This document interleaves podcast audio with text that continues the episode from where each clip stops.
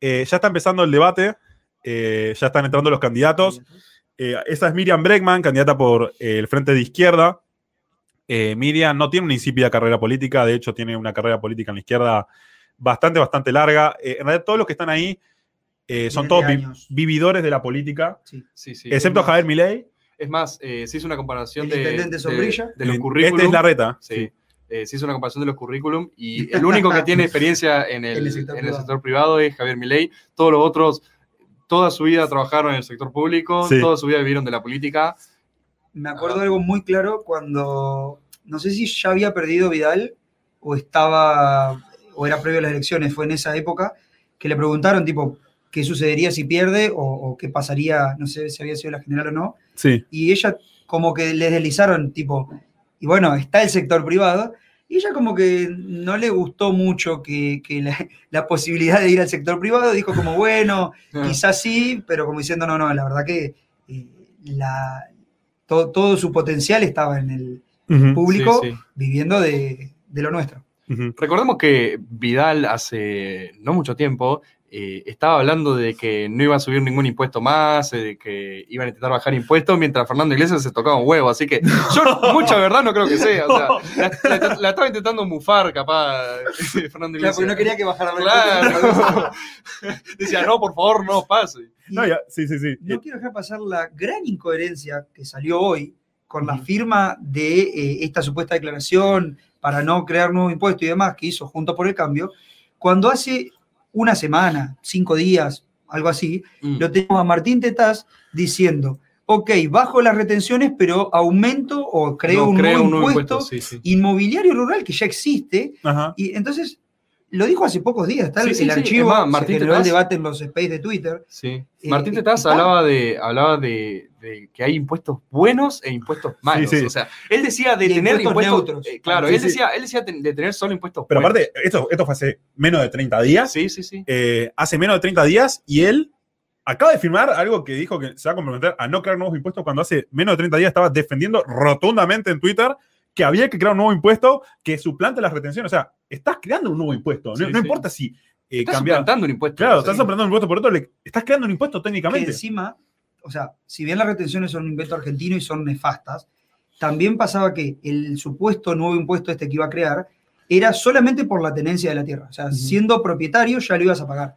Entonces, llegó el caso de la retención, decís, bueno, no produzco, no lo pago, Sí. pero este era imposible esquivarlo porque era literalmente impuesto al patrimonio. Sí. Claro. S- Saludos, eh, Samuel, que está viendo desde Colombia. Saludos, Carlos Blanco, desde Uruguay. Saludos, eh, Midras, de, de Tucson, Arizona. Así que bueno, Llegamos a. país del norte. eh, así que bueno, está toda acá América viendo este evento. Eh, ahí está Javier Milei. En, en este orden es Leandro Santoro el primero del eh, Frente de Todos. Eh, atrás está Miriam Bregma del Frente de Izquierda. Javier Milei, eh, lo pueden ver, ahí está. Atrás está María Eugenia Vidal, es la candidata por Cambiemos.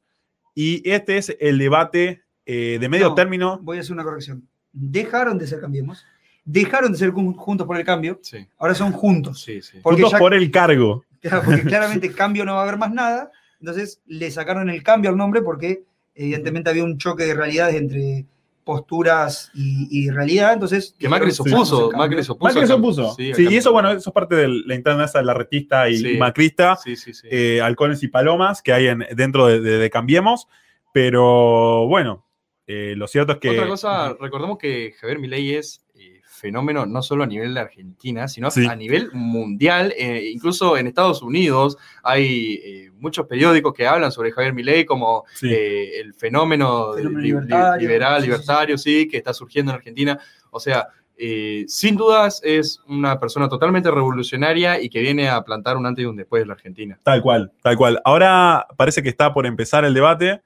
Vamos a activar el audio. Señor director, por favor. Tensión. Sí, hay, hay, hay bastante, bastante expectativa, diría yo. Eh, no sé, yo creo que el candidato ganador está cantado. Sí, sí. No sé qué opinan ustedes. No venimos a ver el ganador, venimos a ver el paseo cósmico que va a ser. Claramente. A ver, ya, ya empiezan los conductores Venimos hablando. a ver a Milei pasearse escenario desnudo, capaz, distinto el un debate. de distinto. Hoy se hace ver. el debate eh, Capital. Hoy Noticias. Bueno, sí, sí, sí. Sí, sí. Para, para que hablen estos locos, bueno, hablo- hablamos nosotros mejor. Sí, ahora están con la- con la zaraza. Sí, sí, mejor hablamos nosotros. Aparte, no, no van a decir nada interesante, como nunca dijo Ten en toda la Eh, historia. Javier Milei Eh, Miriam bueno, eh, esto eh, está precisamente van a debatir inmerso en el contexto de que. Los temas que La reta quiere bolsillo, candidato a los temas presidente, que afectan la educación de tus chicos, Macri los temas que afectan Peleándole. eh, Peleándole. la sociedad, todo lo que tiene que ver con y eh, un Alberto súper caído, la inseguridad y una la Cristina economía, que ¿no? no le resuelven las causas judiciales y cada vez se pone más nerviosa porque el tiempo apremia, sí, la elección cada vez menor. Si llega a perder en noviembre poder en el Senado, también se complica porque tiene que nombrar un nuevo juez de la Corte y, eh, y bueno, pierde control del, de- del Senado, que es su nicho. Sí. Recordemos que además eh, Sandra Pita, la eh, quinta diputada eh, No. de candidata, ¿quinta? No, Novena. Novena. Novena No, novena, ajá. Novena candidata a diputados de, de Juntos. Por el Cambio, de, de Juntos, como sea. Sí. Juntos por el Cambio, vamos a decirlo. Juntos por el cargo, si querés. De También. ahora en más nos referimos a Juntos por el cambio como Juntos por el cargo. Ella, de, primero que muchos, por ejemplo, eh, del Partido Republicanos Unidos salieron a defenderla diciendo que ella es explícitamente, pura, puramente liberal, cuando ella públicamente dijo que en 2003 votó a Néstor Kirchner y, Y- que lo volvería a hacer. En un tuit de hace no mucho tiempo, uno o dos años máximo, dijo que se consideraba socialista. Sí. Y yo puedo agregar, para mí no es Republicanos Unidos, es Republicargos Hundidos. Un saludito a Valija. Se picó Sí, este sí, streaming. Sí, sí. Eh, el partido que dijo que estaba escrito y firmado que nunca se iban a unir a Juntos por el Cambio. y terminan siendo colectora y ya está arreglado para los próximos años seguir Sí. siendo Lo peor de todo, yo creo que, o sea, eh, más allá de unirse o no a Juntos por el Cambio, eso la verdad que no es tan Creo que criticable, no pero yo está creo que mal, pero lo- no le mientan a la gente. Sí, sí, eso. Y es- encima lo peor fue que eh, dicen que no hay que votar a mi ley. O sea, están. No, no, o sea, tras que hi- hicieron todo lo contrario de lo que dijeron que iban a decir, no tienen un mínimo de respeto por, su, por, la, por la gente que los militó, por la gente que los votó. eh, y digamos, o sea, como para decir que no voten al otro candidato liberal, votame al socialismo Claro, amarillo. Votame la, lista de juntos que tiene un liberal Claro. en el medio de 10 Sí. que no son liberales, súper de Y son, izquierda. son las retistas, de hecho. Sí, son todos de la reta. Obvio, pero Vidal es eh, la operadora número uno de la reta Mm. en, en provincia de Buenos Aires eh, y, y le, ahora Capital le Federal. aceptó el cambio de jurisdicción a ese Claro. nivel, porque la reta logró imponer su candidato, no con el porcentaje que él quería, Ujú. que es el Colorado Santilli, eh, pero esa, esa puja va a estar, me parece mucho más interesante que la puja dentro del peronismo, porque ya sabemos que, bueno, puede aparecer algún que otro gobernador a disputar un poco de poder. Sí. Pero tampoco lo veo tan fuerte llegado de cara al 2023.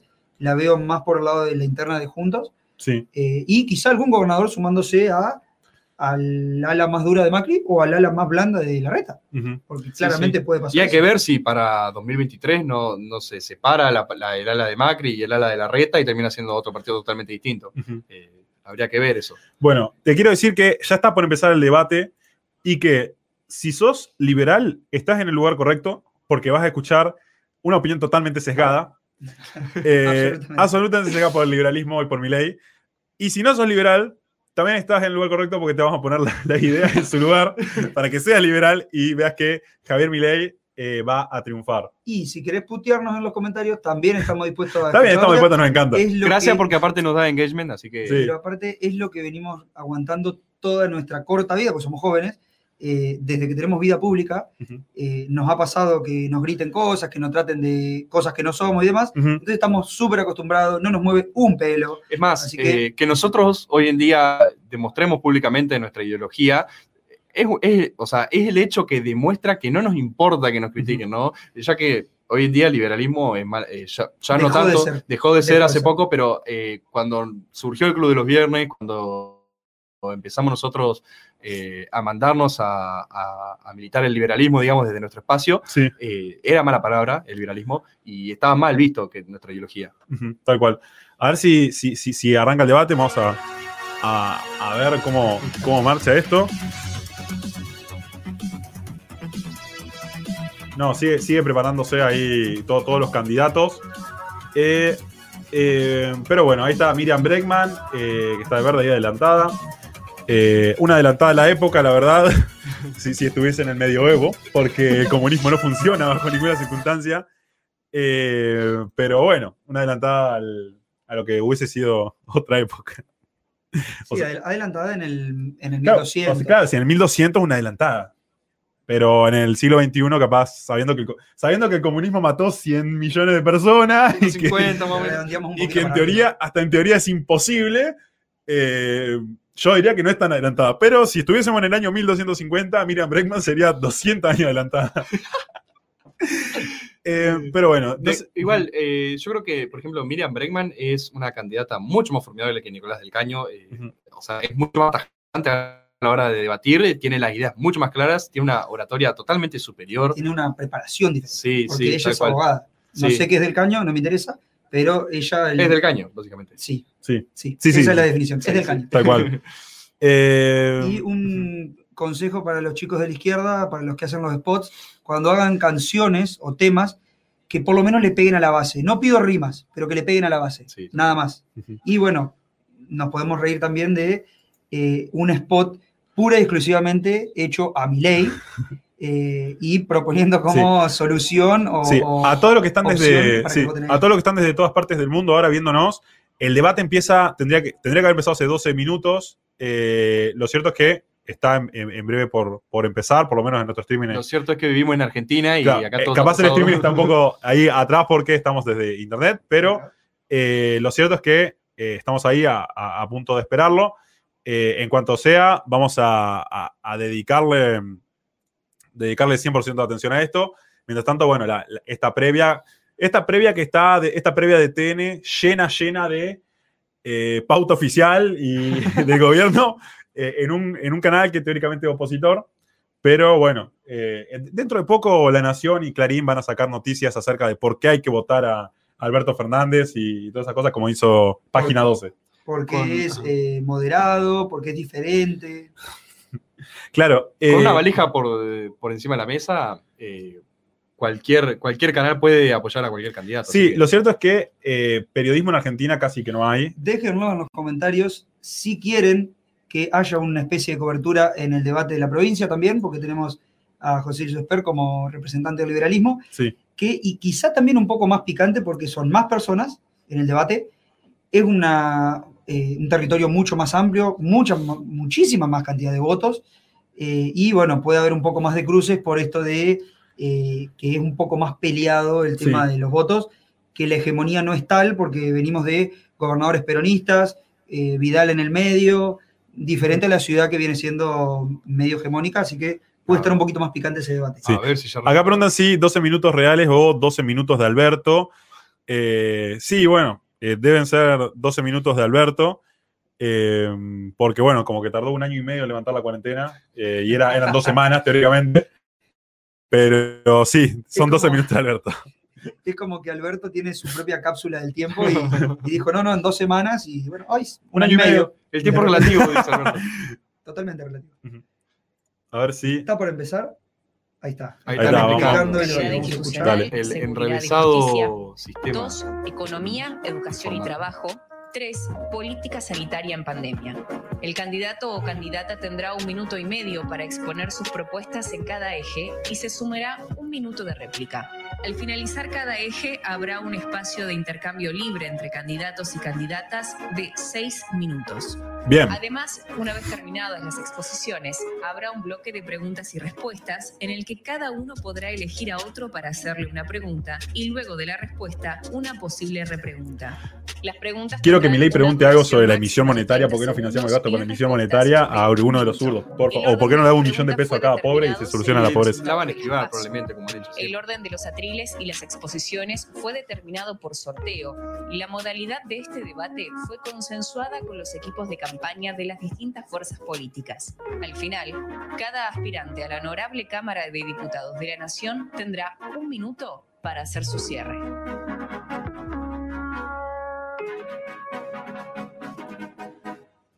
Bueno, y como decía Mariana Segulinto, fue. eh, Bueno, ahí está por, por- empezar el debate. minuto, el minuto que tiene Eh, no, ver, no hay eh, caras nuevas en la política, salvo ahí, Javier Milei. candidatos. Eh, eso lo, lo eh, valorable. Miriam-. Primer debate oficial como, Buenas como candidato. noches. Primer debate a oficial como candidato. El vamos. país vive una situación crítica, pero lo de las PASO fue una campaña vaciada de propuestas. El Frente de Izquierda Unidad sí las tuvo y por eso las vamos a reafirmar en esta instancia, en este debate. Somos la 5%. izquierda que se unió. Obtuvimos más de un millón de votos y Que la sigan reafirmando por tercera mí. fuerza en todo el país. Hace dos años muchos votaban por, ter- por terminar con el desastroso gobierno de Macri y de la ex gobernadora Vidal, Ahí con la ¿eh? promesa de poder llenar la heladera. Eso con Fernández no ocurrió. A nosotros, a nosotras, nos conocen. Saben A que vamos a defender siempre los intereses de las mujeres y la diversidad.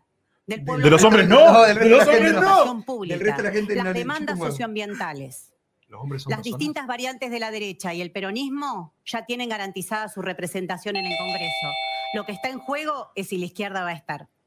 Muy bien, ahora el turno es, de acuerdo al segundos, sorteo, son- de Leandro Santoro. Hasta segundo te ¿no? Bueno, soy Leandro Santoro, soy licenciado en Ciencias Políticas, docente universitario, papá de Francisca y Antonia, legislador porteño desde hace cuatro años y si me tengo que presentar por algo es básicamente por lo que creo y por lo que lucho. Muy cambiamita la Creo en la gente, creo en la amistad, creo en el poder de la solidaridad, creo en el diálogo político, creo en la democracia con sentido social y creo en una Argentina inclusiva y desarrollada. Ahora, en lo que definitivamente no creo es en los que se las saben todas ni en las verdades absolutas. Tampoco creo en la violencia ni mucho menos en la discriminación. Porque creo en estos valores, es que entiendo que la empatía y la sensibilidad son claves para construir una que sociedad la gente tiene que comer, no come con empatía y solidaridad, por algo es porque busco construir un país con igualdad y libertad al mismo tiempo. No también existe, no un existe. sentido de comunidad que prevalezca la idea del egoísmo y si bien no provengo del peronismo, lucho por la justicia social, la independencia económica y la soberanía política. Formo Bueno, parte de un no, frente no que defiende nada lo público y lo quiere privado. libertad, libertad e igualdad a la vez, cosa que Friedman dijo que no existe, particular. te quedas sin las dos. No hay candidato peronista. Gracias, eh, No, no, Santoro. María Eugenia Vidal, su minuto. Buenas noches. Vidal es lo más peronista que pedirles a todos que acompañemos una peronista propuesta que es pedirle al presidente que le pida la renuncia a Aníbal Fernández. Lo que pasó fue inaceptable, cruzó un límite. Ah, bueno. Hoy no les vengo a hablar de mí. Esto no se trata de mí. Sí.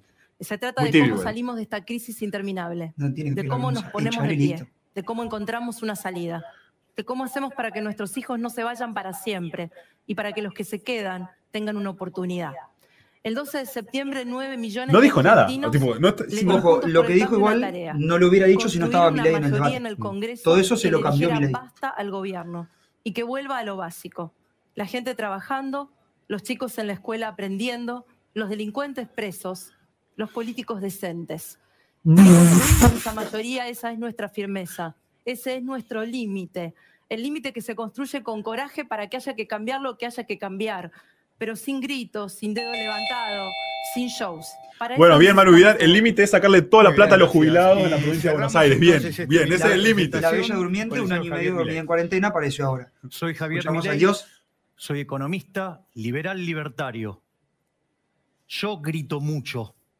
Grito porque estoy indignado, porque estoy cansado de la casta política que día a día nos está robando el futuro y que si seguimos así, en 50 años vamos a ser la villa miseria más grande del mundo. Hay algunos que dicen que soy peligroso. Sí, soy peligroso. Soy peligroso para la casta política. ¿Saben por qué? Porque conmigo se acabó la joda de los privilegios de eh, los pocos políticos que le va bien y a todos los argentinos va mal. Y después dicen que una persona sola gritando no puede cambiar nada. Les dejo una frase del general San Martín. Una persona sola gritando hace mucho más ruido que 100.000 callados. Y en especial cuando esos 100.000 están de acuerdo para perjudicar a los intereses de la patria. Impresionante. Bien, muy bien. Ahí, Citó eh, a San Martín, arroba- señores. Teléfono, teléfono. Alberto Fernández, Eh, andate. Vamos a entrar eh, ya en el primer tema. El Citó primer- a San Martín, señoras y temático, señores. eh, es eh, calidad institucional y seguridad y eh, justicia. Sí, así es. Y los candidatos tienen un minuto y medio cada uno para explicar sus, vis- eh, sus visiones. Después hay un minuto de réplica, lo que tengan que decir, y seis minutos libres para que puedan intercambiar opiniones. Bien, y de acuerdo al sorteo, el Un saludo a primer Chile minuto también. y medio para su propuesta. Saludo Leandro desde Santoro, Miami. Frente de todos. Leandro. Bueno, voy a utilizar este primer minuto para hablar de un tema que creo que nos preocupa mucho, que es el tema de la inseguridad. Yo no sé si mucha gente lo sabe, pero la seguridad Creo en la ciudad de Buenos. Aires es responsabilidad del jefe de gobierno. La Ahora, ir en la lucha contra la inseguridad es ir en contra de los negocios económicos de la delincuencia. Y acá tenemos un problema. Mira, te voy a poner un ejemplo para que lo entiendas claro, a pesar de que seguramente voy a tener que hacer una generalización injusta. Si yo te digo dónde se consiguen repuestos de autopartes robadas, me vas a decir en Warnes. En el- pregunto en el despacho de Alberto Fernández. cadenas, me vas a decir en la calle Libertad. Si te pregunto dónde se compran los celulares robados, todos sabemos que es El despacho de. Massa. Y si te pregunto dónde funcionan los talleres clandestinos, seguramente me vas a Vos sí bancamos ¿Sabés por qué la pasa economía esto? Porque hay un error en la conducción política de la fuerza. Mirá, además de haber un error en términos de la mirada, hay un error en el manejo de los recursos. En términos de los recursos materiales, el gobierno de la ciudad para hacer campaña le donó cinco patrulleros a tres municipios Guarda. del PRO de la provincia de Buenos Aires. Cinco municipios Esto ya que se no vio. necesitaban patrulleros, Esto pero ya que se ha visto. Esto ya se ha visto. los necesitaban para la campaña electoral. Este problema no es nuevo. Vos sabés que además en la ciudad de Buenos Aires, de despilfarrar los recursos materiales, despilfarramos los recursos humanos. Mira, durante la gestión de Macri, por lo menos ocho agentes de la policía de la ciudad de Buenos Aires, Ah, pero pagados Macri. por los contribuyentes, formaron parte de estructuras de inteligencia ilegal que espiaron a dirigentes políticos y a los familiares del Ara San Juan. Una verdadera vergüenza que todavía no está aclarada. Y lo más importante de todo, hace dos años y medio que a la ciudad de Buenos Aires le falta un policía. ¿Con cuántos carteles? No nos hemos cansado con mi compañero de pedir por la aparición de Arshak. Hoy me está acompañando la mamá en la tribuna. Dos años y medio desaparecido. Un chico de la, de la UTN, de la UTN. FRBA. Bueno, pero por ejemplo, respuesta. de Luis Espinosa, de Gracias, muchos de los otros. Sí, bueno, eso eh, lamentable que sea selectivo, pero bueno. Arranquemos por lo básico. Para que haya calidad institucional tiene que haber alternancia, no como propuso el ¿Alternancia en la subsecretario del? Gobierno Nacional, Herminio Pérsico, la semana pasada. Para que haya seguridad y justicia tiene que haber igualdad ante la ley. Cuando hay igualdad ante la ley, no hay privilegios en la política. Cuando hay igualdad ante la ley, no avanzan las, marchas, las march- mafias. Los delincuentes van presos. La lista que me acompaña defiende la igualdad ante la ley. Con el ejemplo, Sandra Pita, investigadora del CONICET, No, Ricardo No, López un no. ejemplo de honestidad y coherencia. Paulo Oliveto luchó toda su vida contra la corrupción. Pero si votás a favor de los Martín cupos en la política, no estás a favor de la igualdad. Claro, no- no seguridad a favor de la igualdad. Te lo demostramos cuando gobernamos, en la nación, en la provincia y en la ciudad. Y la el resultado más evidente es que hubo menos muertes por inseguridad, que es lo más irreparable, como lo que pasó hoy con Lucas. De las Que pocas también cosas que hubo más pueden llegar a decir a favor de que la gestión. en serio porque, contra el por favor, no nombre la gestión porque Aparte que-. Mucho más Pero no, no nombré la- por tu no. bien, por tu que bien, María Eugenia, no nombré la vas a gestión. tener que elegir el 14 de noviembre entre un país que libera presos y arma una justicia paralela o un país donde la justicia, la seguridad y la honestidad no son negociables. Muy Si bien, será tan armado que le sobran segundos. medio para fijar su propuesta, Javier Milei. Bueno, lo que quiero señalar es que la República está quebrada. La República está acabada. El origen de la República tiene que ver, por un lado, con la figura del monarca, que básicamente es el presidente. Pero ¿cuál es el problema con el monarca? Que puede derivar en tirano. Por otra parte, el Parlamento representa la figura de la aristocracia, supuestamente el gobierno de los mejores, pero que puede derivar en oligarquía. Y después tenemos a la justicia, una justicia independiente que se tiene que encargar de controlar a los otros dos poderes, cosa que tampoco pasa. Pero eso no es todo. Es decir, ¿qué es en el fondo? ¿Para qué está el Estado? El Estado está para cuidar la vida, para cuidar la propiedad, ¿sí? Pero además, la Constitución está para cuidarnos del Estado. Ahora, la pregunta es, Impresionante. ¿acaso no estamos en un Estado fallido donde el ministro de Seguridad utiliza información privilegiada para perseguir al sector privado, para perseguir a opositores, para, digamos, prepotearlo por redes sociales. La verdad que en definitiva la República está perdida y eso pasa porque la justicia no Oh. actúa, porque el Poder Ejecutivo es tiránico y básicamente porque el Congreso es una oligarquía. Sí, Javier Milei. ¡Oh! Teléfono para Aníbal ahora Fernández, un minuto y chao. medio, Miriam Bregman. Milei habla de la casta, ¡Ah! pero fue asesor del genocida Bussi. Está con los fachos de Vox en España ¡Vamos! Que defienden la monarquía. Nosotros somos los imitadores. No se consiguen. Acá ya gobernaron todos. Y la pobreza de la dictadura ¿Qué para tiene acá que ver pasó calidad institucional 4 con Milei, que nunca fue 40%. Ya no está hablando, nada, no está hablando. Va a haber enojo con esa dirigencia política que nos trajo hasta acá. Si a vos te decían quédate en casa y después aparecían las fotos de la fiesta en Olivos o la de Carrió con los mariachis. ¿Qué tiene que ver Pero eso con calidad ojo. institucional? Ojo, cuando Milei No habla Milei. contra no sé la casta, lo hace para ¿Dónde distraer, dice Milei? para ocultar al poder económico del cual es empleado. Ninguna de las fuerzas presentes se quiere meter en serio con el poder económico, porque ahí están los dueños del país, los que se fugan la plata afuera y a vos te hacen pagar impuestos hasta cuando compras un paquete de fideos. La casta judicial los protege, dice que pagan coimas porque tienen estado de necesidad. Nosotros planteamos que los funcionarios cobren como una enfermera. Nosotros ya lo hacemos, que sean revocables, juicios por jurados, elección de los jueces. Nuestra pelea es porque gobiernen los trabajadores y las trabajadoras, porque la salida no va a venir de arriba, va a venir de abajo con el pueblo autoorganizado. Muchas gracias. Bueno, me, me dieron ganas de vomitar. Ahora Bueno, pero tenemos- se, no, a- no, se- no, se hizo, absolutamente se hizo nada. medio liberal el Era, discurso era ultra ¿no? liberal, yo la voto. La voto. Y el primer No, porque La voto, vota a Milei. la votó a la basura. porque si no tuviese la hablemos un poco voto liberal. Va a quiere bajar impuestos. La semana pasada se votó en el Parlamento, o se pretendía votar en el Parlamento, una ley muy importante, la ley de etiquetado frontal. Nefasta. ¿Qué hizo ley. Juntos por el Cambio que había votado en el Senado esa ley? Prefirió no darle quórum, no al gobierno, sino a la sociedad, para tratar de generar un daño político. Decime si eso es calidad institucional. Algo parecido pasó hace 15 Está días, cuando María Eugenia Vidal, entonces, no para joder. mostrarse dura frente a la derecha que le está sacando votos, planteó que ella se quería poner en la línea de sucesión presidencial discutiendo la presidencia de la Cámara de Diputados, cosa que no había sucedido nunca. Ni siquiera cuando ella fue gobernadora de la provincia de Buenos Aires y el conjunto de las fuerzas políticas le reconoció al señor Mosca como presidente de la Cámara. Y por último, porque en la ciudad también pasa. ¿Vos te acordás que votaste en el 2017? En el 2017 Martín Lustó entró como candidato opositor, diciendo que la reta todo lo que podía comprar lo compraba y todo lo que podía vender lo vendía. ¿Sabés qué pasó? Lo compró, Lo a compró. él y utilizó sus legisladores para vender el espacio público de la ciudad. Bueno, llegó Gracias, Mila Zubrigen a una pausa. Mila, de ¿cómo está? réplica, ¿Todo bien? Eugenia Vidal. Hola chicos, Gracias. Estoy viendo Primero, el debate acá con amigas. Es la primera vez Este, que la veo a la Perfecto, mamá perfecto. de Ayak y lamento su dolor y rechazo profundamente Ahí está María Eugenia Vidal hablando en este momento, Mila, si la querés escuchar. un debate. En segundo lugar, también quiero decir que cuando fui gobernadora, la presidencia de la Cámara de Diputados de mi gobierno los primeros dos años fue justamente de la oposición, no fue de mi gobierno. Los segundos dos años sí fueron del Qué flojo oficialismo. de dato que fue Santoro, me Así parece. sobre Flojito, flojito dato. Santoro. Pero quiero ser propositiva No en ¿no? este minuto de réplica. Y creo que un eje central del que habló Javier, del que habló Miriam, es el de los los privilegios. dos.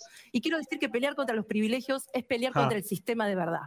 Es pedirle las declaraciones juradas a 40.000 policías de la policía bonaerense y echarlos como eché a 13.000 cuando hacen las cosas mal. Y como por supuesto si la justicia demuestra en el Ara San Juan que son culpables, espero que la ciudad los eche. Es también terminar con el poder de los varones del conurbano y que no se queden 25 años en el poder. Bueno, bueno, zafable, zafable. Podría haber sido No peor. lo- Podría haber sido peor, ¿o no. Mila? Bien, Muy bien. gracias. Choreó como el 10 turno entonces del minuto de réplica para Javier Milei. En primer lugar, quiero decirle que cuando ustedes cruzan los índices de libertad económica con los de transparencia, ¿saben qué? Van a encontrar una relación contundente. Cuanto más liberales son los países, son menos corruptos. Cuanto más interviene el Estado y más presente está, más corrupto es. Básicamente, Argentina, digamos, en todo lo que tiene que ver con la gobernabilidad, está de la mitad de la tabla para abajo. Somos un desastre en la regulación y cumplimiento, o sea, 81 de 128. Falta de sanción al gobierno, 87 de 128. Un sistema de investigación inefectivo, 109 de 128. ¿Sabe qué? Eso hace que los políticos sean unos delincuentes y que esos crímenes, sí, no tienen sanción. Y después, estimada Miriam, es increíble que en tan poco tiempo hayas juntado falacia a dominen, falacia de falsa ¡Oh, no, no, no, no, no, falacia no, no, no! Digamos, ¿podés hacerlo con argumentos, por favor? ¡No! Bien, Chau, eh, chau, Javier chau, Milei. Milan. Eh, Se acaba el de debate para acá, para. Cinco segundos. de- Gracias. de- de- de- Hablen, hablen. Cinco. La salida es desde abajo, como lo mostramos las mujeres para conquistar el aborto legal. En las calles, movilizadas, autoorganizadas. Como lo muestran los trabajadores que enfrentan los techos salariales de la burocracia sindical autoconvocándose. Como lo muestran las asambleas socioambientales que recorren todo el país. Pero algunos nos dicen, no se puede, no es el momento, espera un poquito. No se puede si empoderás a los gobernadores como Mansur, que eran los que le organizaban los votos a Macri en el Congreso para votar las peores leyes, las leyes contra los jubilados, la ley de blanqueo. No se puede con gente como Mansur, que obligó a una niña de 11 años violada a parir. No se puede. Dos de si las en la pocas ciudad de Buenos Aires Macri, lleva quizás. 15 años, Sí, la primero con la reta, jubilatoria, por ejemplo, primero con Macri, después Fernández. con la reta, votándole todas las leyes, le votan hasta los jueces. Y esa complicidad es no solo la denuncia el Frente de Izquierda, ahora también la denuncian en las peleas que tienen algunos, como el diputado Listo, listo. Chau, chau, chau. Pero Listo. mayor, tu- Eh, chau, chau. Bueno, ya Claro. vamos a otra parte del debate. Sí, terminamos la primera parte va bien el marketing de igual al sur, ¿eh? eh, lo que es calidad institucional. Sí, le- ponele. Si no, no tendrían vamos al 2% cierre de igual. Sí, seis minutos libres. Mira, ¿qué- qué pueden, viste en eh, esta- en esta dialogar primera parte, Mila? Vamos a administrar el tiempo para que nadie, digamos, La verdad es como que Milei está fuera del debate porque es outsider, entonces es como que está fuera de... Se tiran entre ellos y él habla de la situación del país y presenta propuestas, o sea, no, no se pone tanto como, no entra tanto en el a tirarse con ellos porque no tienen con qué darle porque él no estuvo antes en política. Perfecto. Eh, a ver, A ver, a- arranca. sigue, sigue. Sigue, sigue. Ahora son los seis minutos libres, ¿no? Sí, que se podían no. comprar 15.000 patrulleros, 6.000 ambulancias, con los que se bancaba la ciudad de Buenos Aires, tu seguridad. Y es importante que todos digamos que vamos a votar a favor de una ley que nos permita recuperar esos recursos. es libre, así que cualquiera puede parecería, me parece Ah. que es una discusión súper interesante, tengo entendido que está avanzando. Todos sabemos que Macri es rápido para hacer números, fijémonos lo que pasó con el correo argentino, de qué manera se favoreció a sí mismo. Y lo que Un bolazo. En Boca era bueno con los números. Dato. El Macri de bigote. había hecho con la transferencia de tierras nacionales y con la, la lotería. Ahora, yo creo que hay una propuesta que podríamos tratar de consensuar también esta noche acá, que es la necesidad de reforzar un plan nacional de desarme. ¿Saben por qué? Porque creo que la mayoría estamos de acuerdo en que portar armas No, al revés, Santoro, querido. Los delincuentes tienen armas nomás. Ahora en Argentina. Ah, pero Milei. ¿Inauguramos? sin ningún tipo de regulación. Me parece que es importante de cara a la discusión de la seguridad que la gente sepa qué opinamos. Para mí es una Y fortalecer el programa nacional de desarme, estaría bueno saber qué piensan el resto de los A, a candidatos. mí lo que me parece es que las pistolas Taser, no. A vos te asesoró Bernie.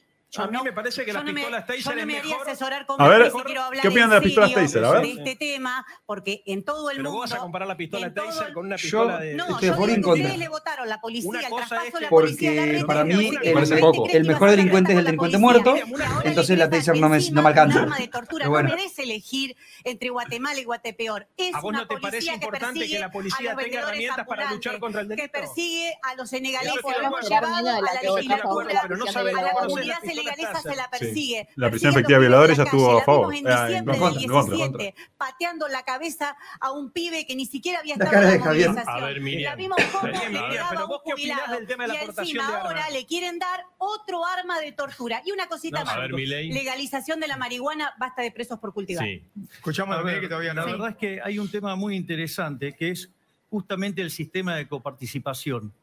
¿Saben qué? En la constitución original de Alberti no había coparticipación. ¿sí? Y la coparticipación es una idea de la justicia social que es verdaderamente injusta, porque ¿saben qué? Digamos, la ciudad autónoma de. Buenos Aires es quien más es perjudicado groseramente. Es decir, con lo cual lo único que hizo, sí, digamos, al sacarle a la ciudad lo- el quiserismo la plata, sí, porque dejó el, el gobierno de la ciudad de estar en las conferencias, sí, ¿qué es lo que hizo? Agudizó aún más la injusticia para los co- con los porteños. Es decir, aumenta el castigo para qué? Para financiar a los infran, para financiar todos los feudos, la verdad. Y después el tema de la libre portación de armas. Les voy a contar algo. ¿Saben qué? En Estados Unidos esto se estudió. Hay lugares, sí, donde la, hay libre portación y en otros no. ¿Y saben qué? En aquellos lugares donde hay libre portación, les voy a decir... Está hablando de libre la portación de armas en delincuencia es menor. Argentina. ¿Saben Ah. por qué? Porque le aumenta Qué el momento para estar vivo, al señor. delincuente y eso hace que los beneficios caigan, por lo tanto la delincuencia caiga. Sí. Es decir, si Santoro María- quiere seguir pegado, peleado Vidal, con por los favor. números, Me pa- problema me de queda-. Tiene suerte que nunca lo me lo queda chequean, claro que no ninguno, chequeado. me queda, disculpe Miriam, me queda Sí. claro que ninguno de los tres dijo que iba a votar a favor de la recuperación de la coparticipación que le corresponde yo? Ya lo a los discutimos en la porteños. legislatura, lo decir, en el Congreso pero a es votar, absolutamente injusto, pero no, yo voy a ir de directamente contra el sistema de coparticipación. Hay que de eliminar el, demás. co- el coeficiente, co- digamos, la coparticipación. Ya lo discutimos porque la eso es legislatura, el absolutamente injusto. Nacional. De hecho, desde 1994 se pidió que se haga una nueva ley de coparticipación. Para eso no Javier va a necesitar una reforma constitucional. Sí, Yo no recomendaría Bueno, una ver. ¿Y sí? reforma constitucional. No, no, la, ley de coparticipación está fuera de la constitución. Burra irrecuperable. Peligroso. A ver, Pero Milei, digamos, parece que juicio que está estamos mezclando- ciudad autónoma de. Buenos Aires es enorme. Tenemos que Estamos porque si no mezclando- se extiende demasiado. Exactamente, estamos mezclando pera con manzana. Una cosa es la ley de coparticipación, que se requiere el acuerdo de los 24 Lío. gobernadores, cosa que Milei no sabe, y otra cosa Sí, es la ¿Ven cómo Milei va coparticipación de la ciudad. Son dos discusiones distintas. Esa debatir discusión en serio? está encarrilada hoy entre una comisión de la ciudad y una comisión. Santoro. No, son dos se a poner de acuerdo, Miriam, porque veremos, vos decís, a ver, "Para, la- no está la- encarrilada". Marcelo, Nadie déjame terminar- acuerdo. ¿Cuál es el déjame problema? terminar el concepto. Nadie quiere, nadie quiere terminar no se puede. del resto del país no se puede. Tenemos que termino el concepto. No, bueno, el concepto. De la misma manera, de la misma manera, de la misma Pudrila, Milei, pudrila. A ver, termina Santoro y son Miriam las dos cosas nada más para mostrar cómo a veces mezclando Sí. para confundir, digamos, se trata de engañar a la gente. Una cosa es la discusión sobre las pistolas Taser, que es una herramienta para la policía, y otra cosa es la posibilidad que la gente tenga la posibilidad de tener una pistola en su casa para provocar masacres como la que ocurre en A favor de las dos. Yo tengo de las dos discusiones.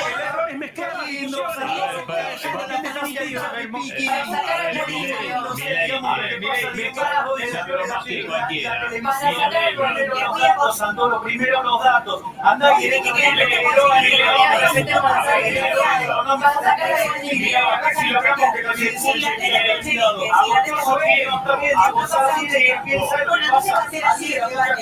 Picado el primer minuto, seis minutos libres.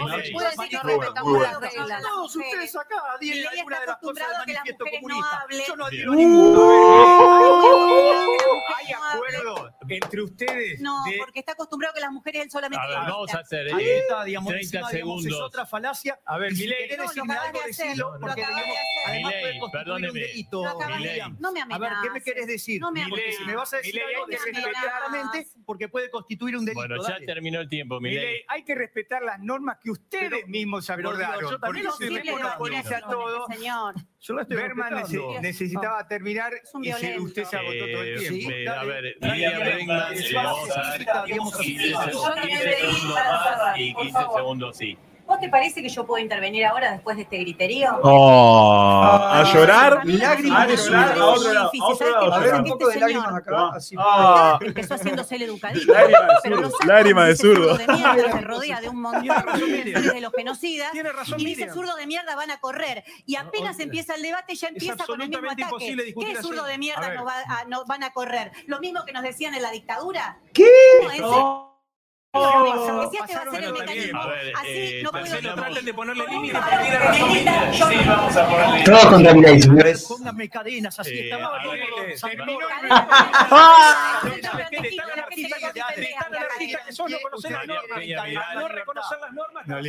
mire, vamos a hacer lo siguiente.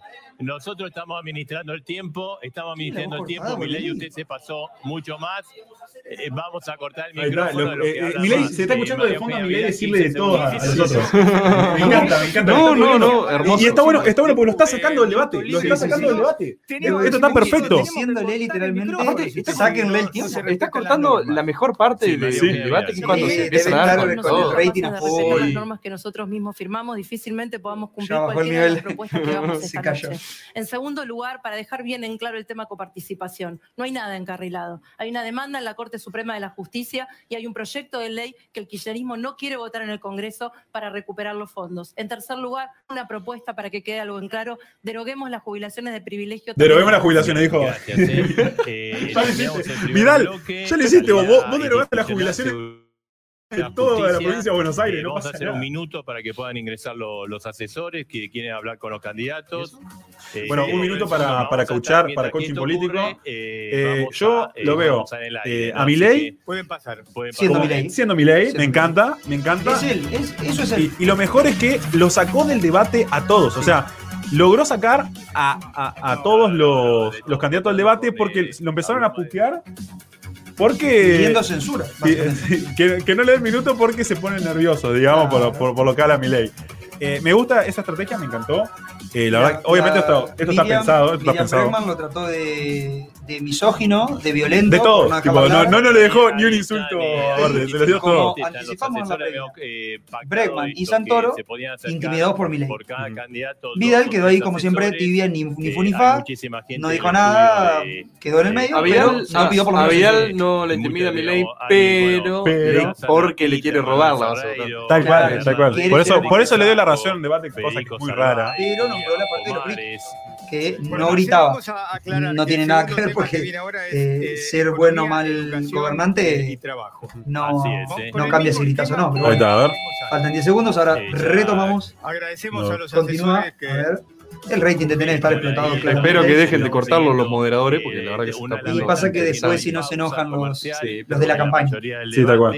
eh, pero bueno, hemos instrumentado este minuto para que puedan conversar con los asesores. Ahora Uy, el este tema. Economía, Economía, y listo. Eh, todos atentos acá, todos atentos acá porque este, yo que creo que es, el bloque más fuerte y más importante, así que todo el mundo atento a, a lo que viene. cómo les pedimos. Seis minutos de De debate tiempo. libre y que se respeten y O que sea, sea parejo. está bueno que, que hablen, pero bueno, es bueno que. Bueno, que bueno, callate, se Bonelli, y que arranque el debate, por favor. No tengamos que intervenir nosotros. Cuanto menos. Para eso está, flaco, te pagan el sueldo para intervenir. Eh, minuto eh, y medio de la propuesta, María Eugenia Vidal, Juntos por el Cambio.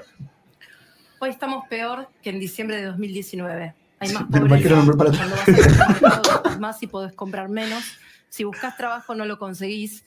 Y si lo querés dar, Con Macri tampoco. de hacerlo. El país está más endeudado y vos estás más endeudado. Pero lo peor de todo es la sensación de que no tenés salida. Y yo quiero decirte que sí, que hay una salida. Aprendimos que no es fácil, que no es rápido, pero es posible. Y empieza si nos ponemos de acuerdo todos en algunas cosas básicas. La plata se gana trabajando y no podés gastar más de lo que ganás. Epa. El que no tiene ¿Lo trabajo y quiere trabajar tiene prioridad. El que Sí. puede dar trabajo no tiene que tener miedo de hacerlo. Los chicos tienen que estar en la escuela aprendiendo para tener trabajo. Y vas a progresar rompiendo. Bueno, entonces no cierres la escuela en provincia. María Eugenia. Los países que se, que se desarrollaron, que crecieron, entendieron esto y lo aplicaron en sus políticas. Y no te hablo de Alemania, que es un país lejano.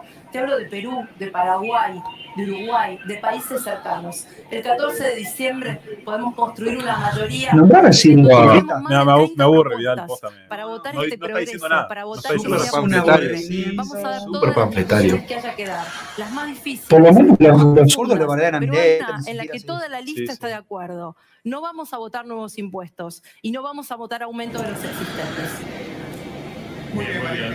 Javier Milei, su tiempo, su minuto y medio. Bueno, en primer lugar, digamos, estoy feliz, he ganado el debate, digamos, juntos por el cambio, digamos que subió los impuestos, dice de bajarlos, es más, en la ciudad autónoma de Buenos Aires también los subieron, ¿por qué no los bajan ahora? Pero quiero hablar, ¿saben qué? Increíble. de la casta.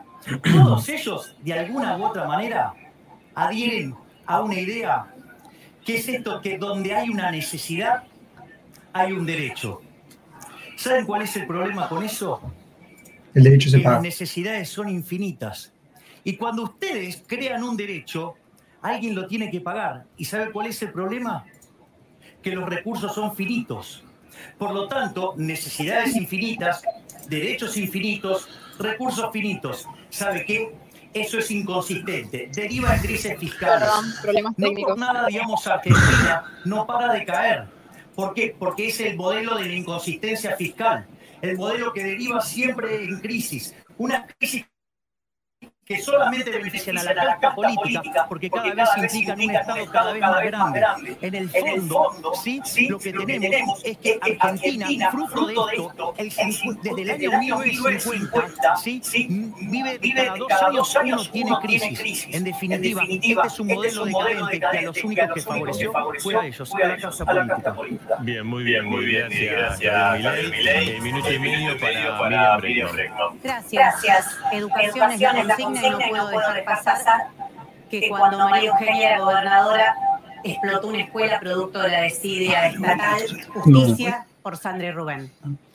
Milei, Larreta, Vidal, toda la derecha nos dicen que cuanto menos derechos tengan los trabajadores, más trabajo va a haber.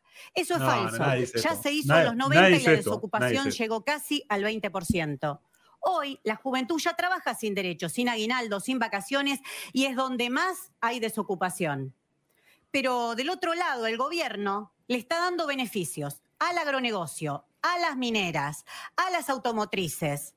Y dicen que No se ven igual los eso beneficios. generaría Ajá. más trabajo. Ya se demostró que tampoco. Lo único que genera es más desigualdad. Además, con A favor de la desigualdad y crecimiento económico. están A firmando favor. convenios flexibilizadores como lo acaban de hacer en el SMAT y que además Fernández fue a sacarse una foto.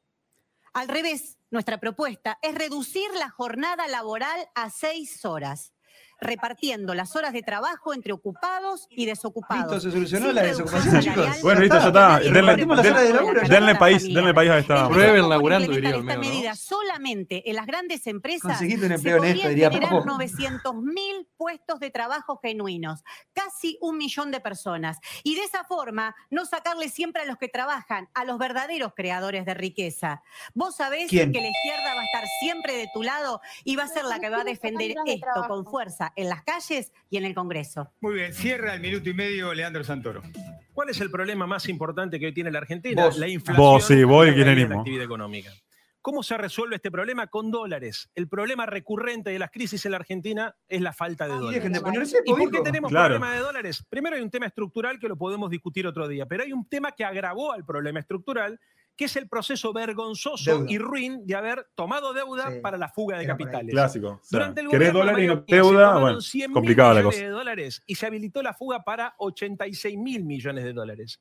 ¿Por qué se hizo esto si no se construyó una escuela, no se hizo un kilómetro de subte, no se amplió ninguna fábrica? Nadie sabe dónde están los dólares. Para generarle los negocios a los fondos de inversión y a los bancos amigos de los amigos de Macri. ¿Sabes cómo era la operación? Traían dinero afuera porque habían, de, de afuera porque que habían flexibilizado el sistema financiero. Subieron la tasa de interés, plantaron el, plancharon el tipo de cambio, hicieron guita, la esos pesos los transformaron en dólares, los dólares se los dejaron llevar de la Argentina. En un día, me acuerdo que Sturzenegger vendió 1.400 millones de dólares para que el dólar, que estaba a 20, dos meses después terminara valiendo 40 mangos. ¿Sabes por qué pasó esto? Porque hay una concepción de los negocios. Los ¿Eh? tipos trabajan para los negocios. Lo mismo pasó con las tarifas de Eh, la gente trabaja para los negocios, está diciendo algo como medio. No como él que trabaja para la política. que pusieron Para de al frente del Ministerio de Energía y que los dueños de las empresas eléctricas siguen siendo amigos de Macri. Entonces, para entender el Ah, conflicto Macri. de la- económico de la Argentina, entendamos que la falta de dólares es el tema y los negociados de los amigos del poder. Bien, gracias, Leandro. ¿Es peor ser amigo de un empresario o ser amigo de un de minuto un político? réplica. Sí, claro. Minuto de réplica Ah, claro. sorte- el sorteo. Empresario, de- no a Eugenia Claro. No, no, obvio, o sea, obvio. Otra vez, ah, pero Macri. Pero vamos a contestar. Estoy, estoy con Vidal. Estoy Eh, con Vidal en esto. Habló de la Estoy con deuda, Vidal. Leandro, que es un tema recurrente del kirchnerismo. Sí, no, no podés decir decir que el problema de la economía es Macri. O El sea, mismo superávit fiscal básico, y comercial mal. que Néstor le entregó a ella, no habría deuda durante el gobierno de Mauricio. Porque la deuda, es, y como la inflación, es hija del déficit. No, le robó la frase literalmente a los liberales. Pero lo más importante de todo es que tal es así, que en este gobierno, en este momento, Alberto se endeudó en más de 30 mil millones de dólares. Y sí, me van a decir que fue en pesos. Pesos, no fue en dólares, pero es a valor del dólar oficial y ajustado por tasa. Lo vas a tener que pagar igual. Entonces, si queremos ponernos de acuerdo en algo, pongámonos de acuerdo. En un país que tiene que exportar para tener dólares y para eso se tiene que abrir en su economía, que no puede emitir, porque Bueno. si no genera inflación. Y hoy no pagas tarifas. De verdad, no lo pagás con inflación. Y nos tenemos que poner de acuerdo también en no endeudarnos más. La cara de prioridades. Muy bien, el minuto ahora para Javier Milei. Bueno, yo voy a continuar con la lógica del modelo de la casta, que genera un gasto público explosivo, y claro, hay que financiarlo. Entonces, ¿cómo se financia? Una de las fuentes es subiendo los impuestos. Nos matan impuestos, ahogan a las empresas, matan el crecimiento. De hecho, Argentina inició el siglo XX en el mismo nivel que Australia. Hoy tiene un PBI per cápita que es el 25% al dólar oficial y 12,5% al paralelo. Es decir, perdimos el 87,5%. De- La otra es financiarlo con deuda, una inmoralidad. ¿Por qué? Porque es cobrar impuestos futuros y caen sobre quién? Sobre los que nos nacieron y ni siquiera sobre los que votaron. Digamos, o sea, gente, digamos, absolutamente inocente que está pagando la fiesta de otros. Y la otra fuente es la fuente de la emisión monetaria. Argentina le ha quitado 13-0 a la moneda, le podría quitar dos más, digamos, vive en descontrol inflacionario. Por lo tanto, digamos, se genera un modelo sí, que hace asfixia al sector privado, distorsiona precios y la única consecuencia es que los argentinos somos cada vez más pobres mientras que la casta cada vez más rica. Bien, gracias, eh, ahora el derecho a réplica, un minuto, Miriam. Increíble. A ver, picante, Porque picante, viene Milei puede Breckman. gritar lo que quiera, pero en el Brasil de su héroe Bolsonaro, Héroe. ya se Héroe. Para nosotros cosas igual. que él dice. Se hizo una reforma laboral, se eliminaron derechos, se prometían dos millones de puestos laborales por año. ¿Y qué pasó? Creció la desocupación, del 12 al 14%. Y otra cosa más que tampoco... Está agarrando datos de la pandemia, Se está haciendo totalmente deshonesto. Explico, la inflación. Y quiero decir algo más respecto de otro mito liberal y la inflación, porque siempre le echan la culpa al aumento de salarios. En la Argentina vamos No, no, no, años a la emisión monetaria, de muñeco de paja. Eh, no Y tenemos un sentido lo que está 50% de inflación. Se le ríen a. Salarios y jubilaciones deben actualizarse mensualmente según la inflación. Seamos claros, la soga al cuello que tiene la economía argentina se llama Fondo La Monetario invento Milei. Internacional. Sí, sí. Para evitar que los asalariados pierdan con la inflación. Y igual, pero está hablando de los jubilados. Yo digo la Ah, movilidad no. jubilatoria. Hay salida para las mayorías populares si se mantiene ese esquema. Gracias. Leandro Santoro, su minuto. ¿Qué mayoría yo las falacias económicas de Mario Eugenia Vidal las voy a responder en los seis minutos libres. Sí quiero aprovechar este ¿Quién tiempo para hablar un minuto de educación. Mira, la educación en la ciudad de Buenos Aires la gestiona Horacio Rodríguez Larreta. ¿Y sabes cuál es la consecuencia de eso? Que hace 10 años el, presupuesto cae un punto por año.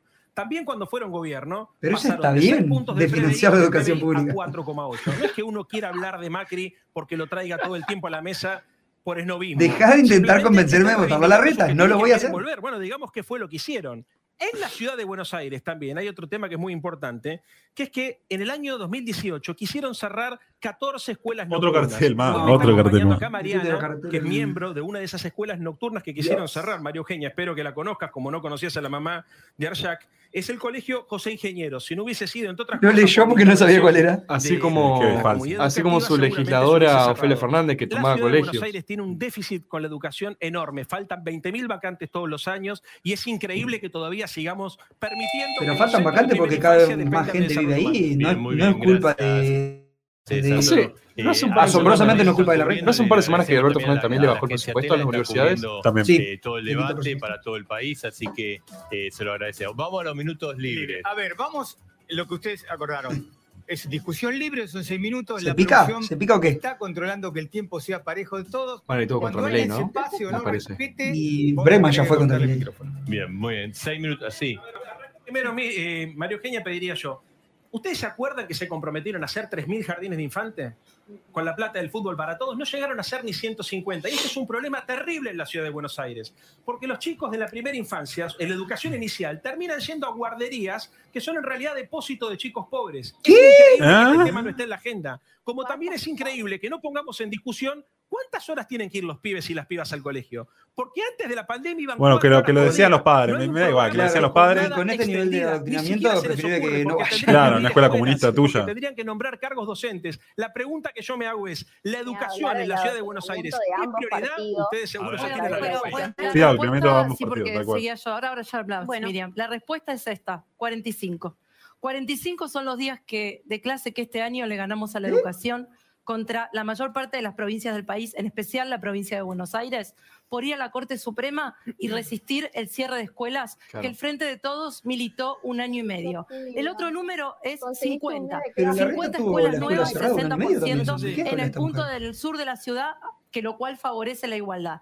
El, el tercer dato es que la ciudad de Buenos Aires es la que tiene nivel de cobertura, el nivel inicial más alto de la Argentina, además de inglés de primer grado, programación y Muy inteligente Vidal no contestándole a la provincia porque ya se cruzó de jurisdicción, esquivó la ley de pregunta y ya habla de ciudad. Para ir a buscar Es probable que también 300.000 ellos tengan eh, más días adelantados de, de no, escuela de escolaridad que otras provincias porque pusieron clases los sábados para recuperar clases. Muy de inteligente él como- no salía a buscar el debate, lo van a buscar a él. hijas Sí, van sí, a la escuela pública. Sabemos de la falta de vacantes, sabemos de la angustia que genera la inscripción online. Lo pasamos, lo vivimos. Eh, siempre Y hay también gente sabemos que que para otro que partido este gobierno de la Reta y de Vidal le diera comida a los chicos durante la pandemia, a los pibes y pibas de esta ciudad, Horrible. tuvimos que presentar un amparo, ejemplo, tuvimos que pelearla Vidal junto a las sabía que le iban a operadoras, sacar junto a docentes, tuvimos que hacerlo de nuestras bancas porque le querían dar un sándwich con algo parecido a jamón y queso y una barrita de cereal ver, podrida a los chicos. Y una cosita más, tampoco le No votamos todavía. La venta de tierras en Lugano para que hagan una cancha de golf, como le votó Sí, el bien. peronismo a la reta, a Eh, cambio de que haga un jardín de infantes, Miriam, que por no- no supuesto monopolicemos, no lo hizo. por favor, sí, no, si yo no monopolizo. Una vez que puedo decir una palabrita. Pero a la gente no le importa ¿Querés cuántos jardines infantes hacen. A la gente le importa poder Bien, trabajar y poder de las comer. cosas por que Dios. dijo Miriam. Miriam dice que yo digo que la culpa de la inflación es lo de los trabajadores. Falso. Digamos, yo creo en el principio de imputación de Menger. Son los precios los que determinan los costos y no los costos los que determinan los precios. Si vos tenés un problema de teoría del valor, no es mi problema. La teoría de McDonald's la conoces, Ni o- la del empleado del mes. Sí, claro que la conozco y Ah, porque conozco son la empleados de falacia. las multinacionales, y lo conozco único la que falacia hacen. también y te la puedo contar. Teoría de Ronald El otro- McDonald. Sí, por eso, digamos, a ver, el otro que, lo otro que quiero agregar, digamos, me, digamos, esa acusación con el Fondo Monetario Internacional. Si hay alguien que es crítico del fondo, soy yo, porque soy liberal. De hecho, es un invento, sí, de White y Keynes. Digamos, sí, hay algo que queda claro que yo Ah. no, no le tengo mucho cariño a Keynes. La otra es hablar de la flexibilización laboral de los 90. Te cuento que hubo un escándalo, que fue el de la Banesco, porque justamente no la hicieron durante, digamos, sociedad. Eso no fue los 90, los 90 estaba a y que le robó todos los ahorros a la clase media y ahora le explica con una cara que yo no lo puedo Justamente creer. lo que te estoy diciendo es que no hicieron la reforma laboral, Caballo. que se tuvo la ley de... Dale un segundo, dale que no, Milei. Y Hacelo después, hablar. digamos, hay otra cosa más. Sí, sí. otra vez volvés a repetir la falacia de la asociación. A ver, te lo voy a explicar para que, a ver, no lo repitas tanto. O sea, ¿sabes qué? Yo tengo cosas en común claramente con Trump, con Bolsonaro. Sí, ¿cuál es el problema? ¿Sabes cuál es, Que el- la- ¿sabes cuál es la idea? ¿Sabes cuál es la idea? Trabajadores y Es trabajadoras A ir ver, para Milei, dar la pelea eh, contra la izquierda Sí. empobrecedora de todo el mundo. 600.000 Es ir en muertos. María contra... Eugenia. 600.000 Sí, 600.000 muertos el resultado de la a ver, sobre la a ver, nación peor. ¿Por qué no Eh, hay Milei, 600.000 Milei, digamos, por- Milei, a ver si se puede comportar de acuerdo a lo que pactamos sus equipos de El campaña. tiempo que queda Vidal y para Santoro. No, no, no, el tiempo que queda para Vidal, y para Santoro. Quiero, quiero una cosa, ah, dale, una- dale, dale, dale. Bueno, no, yo te voy a decir porque po- seguramente no las conoces, pero las 54 escuelas que se hicieron en la ciudad, 19 son reemplazo.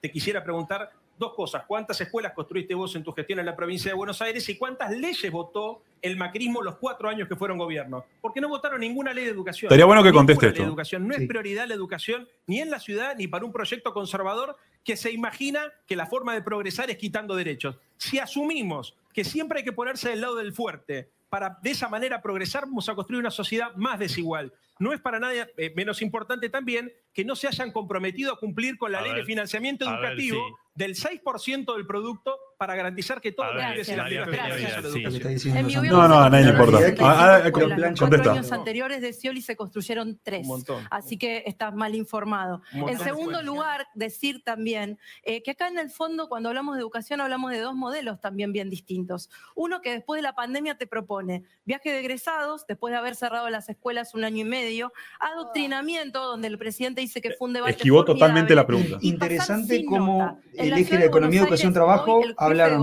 muy poco economía, extendida realmente les Las dos- tema. a los dos les fue mal. A trabajo grado, también esquivaron un montón, hablaron muchísimo de educación en este minuto libre. Hoy las Y, y escuelas la verdad los que flojo. Y flojo, por supuesto, vamos a ir a buscar al millón trescientos mil chicos. La ciudad ya empezó y ya Los recuperó a la últimos mitad. 15 segundos son de Breckman.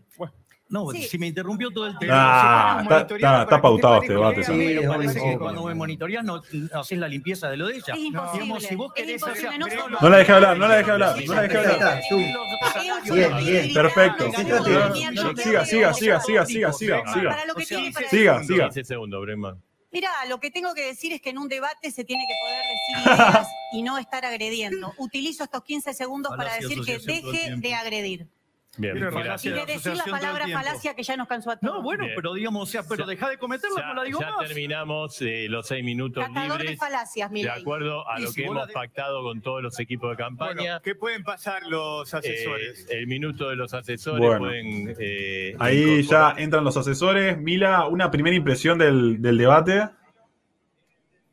No, o sea, es como que no, no pueden ir al debate con Javier en determinados temas, justamente porque en realidad no tienen una propuesta firme, sino que lo que hacen es tener eslogans. Si, podés acercarte al micrófono, Mila, así se, se escucha más alto.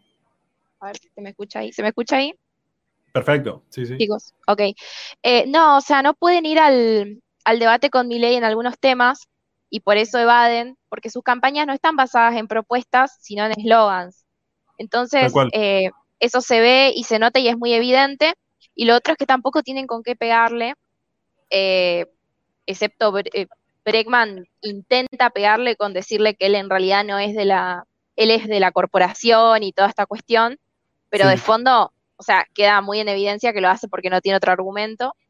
Eh, y después, bueno, se nota cómo también claramente hay gente de ambos partidos, digamos, sobre todo hablando de lo que es eh, Juntos por el Cambio y, y- y el Frente de Todos, que Sí. eh, le han pasado información de lo que iba a hablar cada uno del otro partido, porque si no, no se explica cómo las discusiones han sido de específicamente casi los mismos temas entre esos dos espacios y que puntualmente cada uno tenía con qué refutarle al otro sobre lo que le iba a pegar. Entonces es como que eh, estuvo bastante lineal eh, el, eh, el debate ahí, o sea, nada nuevo, nada interesante, no hubo realmente un debate. Eh, pero sí es interesante ver el debate de más Javier con Miriam, porque Miriam sí, evidentemente sí está ahí debatiendo, digamos, eh, y le hace, le, le intenta tirar cosas, pero no, no, no llega a pegarle, es más, una vez por ejemplo. nuevo bloque. Escuchemos a Dios. He encontrado solución de cómo es el tratamiento en 1927 con el modelo de Kermack y McKendrick. Pero acá, digamos, se lo desconoció. ¿Dónde está la lógica?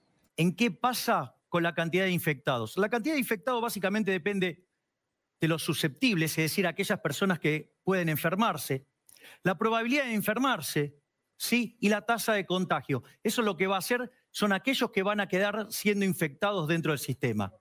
Y por otro lado, salen del sistema los removidos, ya sea o los que se mueren, ¿sí? o los que se curan, ¿sí? o los que son testeados. Es decir, ¿cuál era la estrategia ¿sí? que todos sabíamos que teníamos que llevar a cabo para enfrentar la pandemia? En la primera etapa, cuando no había vacunas, había que hacer testeos masivos. Sin embargo, este gobierno, sí, por no dejar de robar, sí, decidió condenar a la muerte a miles de argentinos. De hecho, si Argentina hubiera hecho las cosas como un país mediocre, ¿sí? en lugar de tener hoy 117, 115 mil muertos, hubiera tenido 25 mil muertos. Es decir, este gobierno genocida se llevó la vida de 90 mil eh, personas por no Dejar de poder robar. dejar de robar. Porque primero primero no no testió testió por ladrón, ladrón y y después después por hacer hacer negocio negocio con las las vacunas vacunas tampoco vacunó. Por lo tanto, digamos, esto es parte también de la casta. La casta no Teléfono, Alberto. Alberto. Si No, tiene que Alberto. entre seguir No, no, que Alberto la Ginés gente, Bisotti, prefiere que muera la gente con tal de no seguir robando. fue igual. Gracias, del Es un minuto y medio. Ah, que Obvio, con. Gracias. ¿Qué es lo que Milei no va a decir? ¿Cuáles son los motivos que Ah, llevaron a que estemos ah, pero que del siglo XXI en la cuarta crisis pandémica? Esta situación es consecuencia de la destrucción del ambiente, de la deforestación, del maltrato No, animal. no. de Hay gente, hay gente que no no come y esta gente habla del ecologismo. Se quiere comprar un problema nuevo, ¿no? Produjo esta crisis y la juventud lo enfrenta en todo el mundo. Esa juventud a la que ya le sacaron los derechos a un aguinaldo, a vacaciones pagas, What? a un trabajo, a un salario digno. La juventud de ahora Milei. También le quieren robar todo futuro destruyendo el planeta. Como dicen ellos y ellas, no hay planeta B. Leyes. El gobierno votó en diciembre del año pasado un presupuesto de ajuste cuando sabía que venía la segunda ola. El Frente de Izquierda lo denunció. Pero ahora, como si fuese poco, lo reconoce en sus propios audios Fernanda Vallejo, la diputada Fernanda Vallejo. Eso se llama ajuste. Ajuste. Recortaron el presupuesto COVID, sacaron el IFE, todo sabiendo, como dije, que venía la, la segunda ola. Y una cosa más. Los que se cargaron y las que se cargaron sobre sus espaldas la pelea contra el COVID fueron todos los trabajadores y trabajadoras de la salud. Por eso le exigimos a Vidal y a Larreta el pase a la carrera profesional de las enfermeras y enfermeros de esta ciudad, plenos derechos para residentes y concurrentes. No pueden hablar de salud. Bueno, este definitivamente fue un minuto tirado a la basura. Trabajadores y trabajadoras No lo voy a de poder esta recuperar. que estuvieron en la primera línea. Leandro Santoro, su minuto y medio. Yo me sumo a lo que acaba de decir de Miriam. perder De hecho, está conmigo con hoy acá. Cristian Acosta, enfermero del Ramos Mejía, también reprimido en la protesta de la Observen legislatura porteña. suma, así que si o sea, también a la Mario Eugenia no lo conoces básicamente. y querés Sí. hablar con él, va a ser Básicamente interesante porque lo es. escucharlo cómo es vivir en pandemia siendo que tu propio gobierno no te reconoce como profesional de la salud. Ahora, enfrentamos una pandemia súper compleja. Es Gobierno, cierto, el que- no Sí, tenía un manual de cómo resolverla. Sin Tuvo. embargo, a pesar de que el Estuvo gobierno gobierno. no vendía respiradores, no vendía insumos, a nadie le faltó una cama de terapia intensiva, a nadie le Mentira, faltó un respirador. absoluta. 4.000 respiradores, 4.000 camas de terapia intensiva, más de 80 millones de vacunas. El gobierno argentino hizo un esfuerzo enorme para Si garantizar ya faltaban que el las camas de terapia intensiva sin pandemia, ¿qué le hace pensar que con pandemia no iban a faltar? un presupuesto La cama esa, Siempre cita falta. de Baradel, que eran para enanos. Era la forma Sí, de sí. encarar de esta manera la pandemia. Ahora, ¿qué hizo Horacio Rodríguez Larreta? ¿De qué manera gestionó? Porque la verdad, respiradores no compró ninguno. Pero sí compró barbijos a sobreprecio, más de 5 millones de barbijos a sobreprecio, algunos de los cuales los llegó a pagar 3 mil pesos cada uno. Tampoco contrató camas de terapia intensiva, pero sí lo que hizo fue tratar de contratar los hoteles de la hermana de él, por ejemplo, ¿no? Y en la gestión en las villas. Ustedes recordarán cómo arrancó la pandemia, faltaba agua en la. Villa 31. Hoy me acompaña Nora también, que es una de las responsables de haber tratado de construir una red de contención en la Villa 31, porque en plena pandemia no había agua y la responsabilidad no era de AISA, era del gobierno de la ciudad. Entonces, cuando hablamos de pandemia, tenemos que pensar en este tipo de cosas. Eh, gracias, Leandro Santoro. Eugenia Vidal. No, no, olvídate. Como dije a lo largo de todo este debate. Lo reclama solamente por barbijo a la reta y no por lo que 100.000 decís muertes al presidente. entregó arroz con este minuto y gorgojo. medio, sino que te voy a contar cómo fueron los hechos. En el gobierno de la ciudad tuviste un líder de pandemia que es Fernán Quirós, que está hoy en el público, que lo acaba de galardonar la Academia Nacional de Medicina por su trabajo. En el gobierno nacional Alto burro. que En el gobierno de la ciudad todos esperamos nuestro turno para vacunarnos. En el gobierno nacional, funcionarios y militantes se vacunaron antes que tu abuelo o tu papá. En el gobierno de la ciudad ganamos 45 días de clase por ir a la Corte Suprema a defender que tus hijos estén en la escuela. En el gobierno nacional tuviste un ministro de Educación y presidente que militó. Sí, el to- cierre todo de eslogan, escuelas. todo eslogan. El gobierno de la ciudad nunca improvisó. Después, cuando en su El gobierno de la momento ciudad siempre no hizo. Por eso iba a la Bella Durmiente, porque Claro, estuvo un sí. año y medio plan. callado. El gobierno nacional improvisó todo el tiempo. Nunca tuvo un plan, te maltrató, te faltó el respeto. Y como ves, al final del día. Está tan- no armado trata que me de da lo asco, que pero- decimos, y no se trata de lo que hacemos. Cuando esta pandemia termine, vamos a seguir trabajando que- para que cuidarte. Hoy Fernán está trabajando en un plan de salud mental para no poder acercarle ayuda a todas esas personas que viven en la ciudad y sienten que tienen problemas emocionales. Te cuidamos antes, te cuidamos sí. ahora y te vamos a seguir cuidando. Tal cual. Gracias. eh. Bueno, vamos al minuto de réplica. El primer minuto. Vidal está un poco en modo Macri de debate de primera vuelta, ¿no? Sí. Hubo un error de diagnóstico. Ver, Ese error de diagnóstico fue tanto en el gobierno nacional como a nivel, digamos, de cada uno de los estados provinciales, en especial la ciudad autónoma de Buenos Aires, que, digamos, fue cómplice de la cuarentena cavernícola. Se confundió un problema de equilibrio parcial con uno de equilibrio general. ¿sí? Se careció de orden de magnitudes, es decir, no se tenía, digamos, no se, nunca se miró, digamos, o sea, qué implicaban en términos de muertos, por ejemplo, o por ejemplo había falencias matemáticas, se analizaban mal los números. ¿Cuál fue el resultado de todo esto?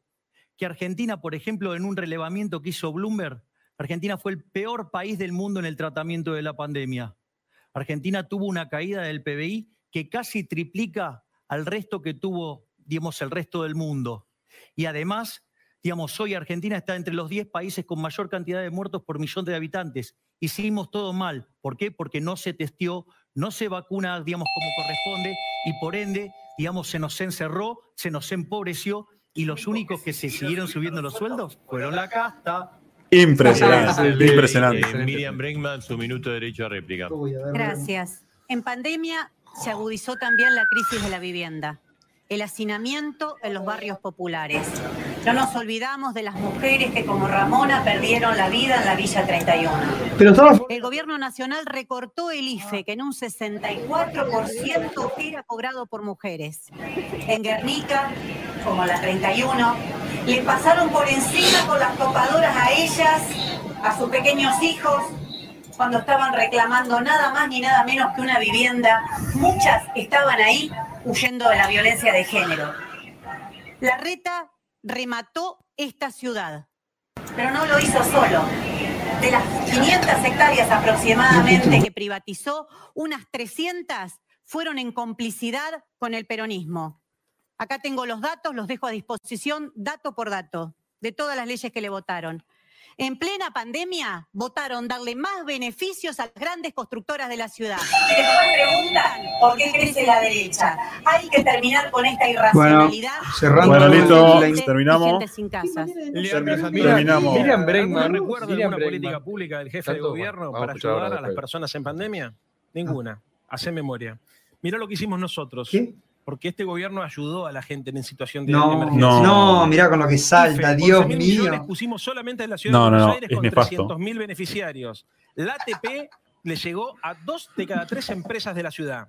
Hoy más de 150.000 porteños y porteñas no pagan más ganancias y con la tarjeta alimentar llegamos a 67 O sea, está, festejando que alguien no paga impuestos, así que gente, bastante no bien. Bastante. Ahora, ¿qué fue lo que hizo el gobierno porteño? Se dedicó a hacer negocios. Y en esto coincido con Miriam. Vendieron más de 160 hectáreas. En no esto coincido con Miriam. En esto coincido con Miriam. decir que es lo que O sea, equivale al barrio de San Telmo. hacen. Lo que hicieron Están- unidos, Miriam y- y Santoro están 300 unidos. hectáreas a concesionarios privados, que es lo que equivale al barrio de Chacarita. ¿Te das cuenta? Para esto quieren diputados en la ciudad de Buenos Aires, para llevar adelante la venta de terrenos públicos. Como un sector de la derecha niega el calentamiento climático y niega la importancia de defender los espacios Sí. verdes, no le dan importancia. No le damos importancia. Bueno, eh, quería contar que Miriam Bregman, eh, tanto de jactarse de Bueno, defender primero, a los trabajadores precarizados negro, de- denuncia debería ser la postura número uno de la cuarentena que que justamente nunca afecta a los trabajadores negros. Es más, se quejaban de que la cuarentena no era tan dura. pusimos a Sí, disposición sí, de la justicia, hicimos una auditoría, sino que además, a partir de ahí, todo lo que compramos en pandemia está en un, parto- en un portal público que todos pueden averiguar y saber lo que pasó. En segundo lugar, las políticas públicas de la pandemia, las que Leandro hizo mención, son todas con la maquinita de imprimir del Banco Central. Así es muy fácil ayudar. Ah, La ciudad ayudó, aún con la baja de coparticipación, dándole exención de ingresos brutos y de ABL a los No, está, está, están todos ultraliberales. Es es Milton Friedman mujer, Por ejemplo, Posta. las 82 peatonales que pusimos para que los dueños de bares y restaurantes puean poner sus mesas y eso los ayude a trabajar. peatonal, Por por ejemplo, todo Gente muriéndose de hambre. bicicletas que trabajamos durante 14 años para que los chicos Sombrilla puedan ir a la escuela sin contagiarse y los trabajadores no esenciales también poder tran- transitar la ciudad. Por ejemplo, los voluntarios. Es como que están en bloque, a los ¿no? adultos mayores, que fueron los más golpeados, yéndoles a Vidal, la comida.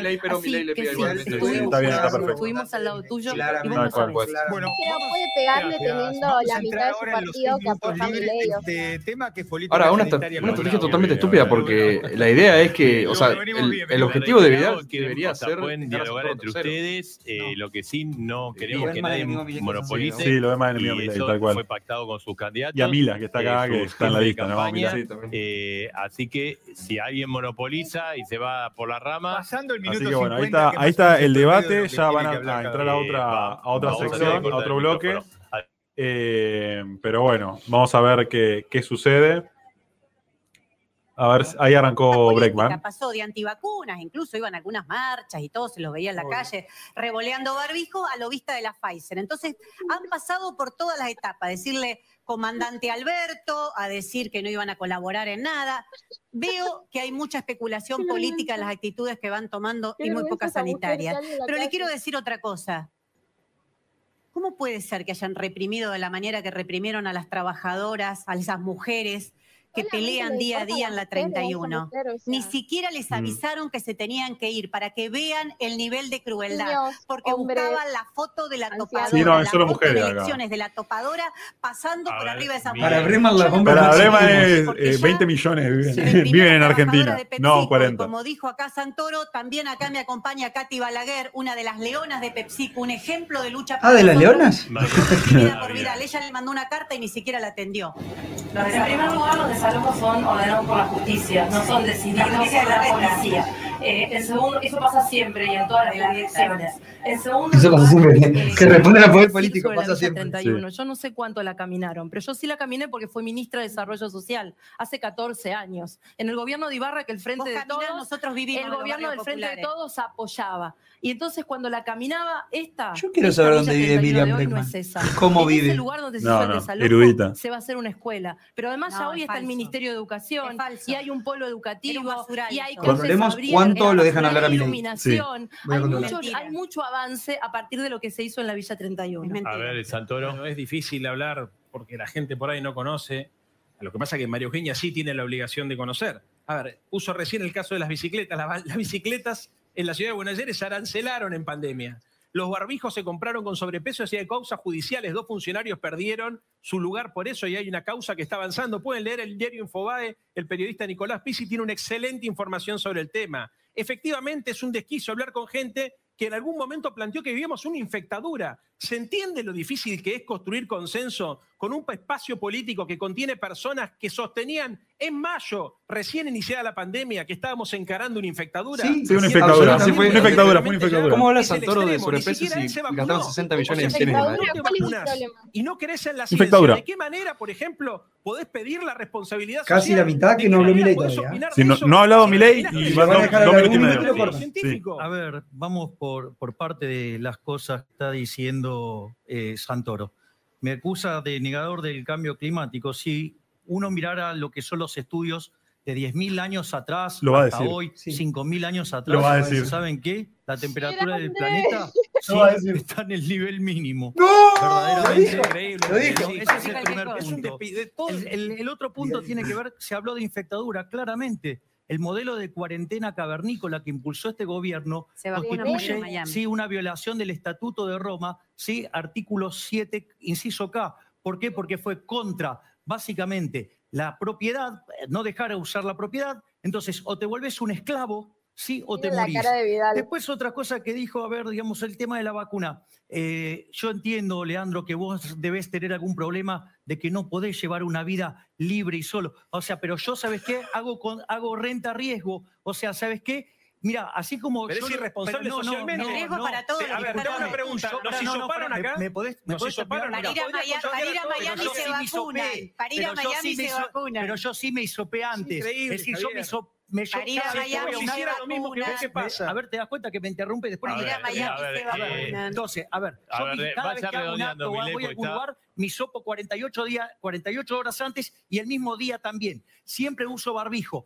Hago una evaluación de, de renta de riesgo. ¿Por qué? Porque yo no soy un grupo de riesgo. Y ¿sabes qué? Por algo piden cláusula de indemnidad. ¿Por qué? Porque no están, digamos, todas las vacunas bien probadas. Y te voy a decir ¿No algo. están todas las Mis vacunas bien probadas? Ah, sí. ¿Está aprobada la fase 3? ¿En serio está aprobada la de la. Sinopharm? Dale, decilo ahora y vas a, digamos, y que quede bien marcado. Javier, que- todas las que- vacunas están que- probadas que por la señor- ANMAT. Estás que diciendo no una está aprobada barbaridad. por la Organización ver, Mundial de la Salud. así- este así no opinas de economía, Javier. 3. A ver. Así opinas de economía. y le voy a decir algo más. ¿Sabés Eh, que mis padres eran grupo de riesgo? Y sí, los Y estoy segura de que Javier no se está dejando coachar mucho tampoco y está explotando al ya, ya, ya, toda su, toda su esencia. Quiero decir lo más importante, ¿no? Porque esto también marca el futuro.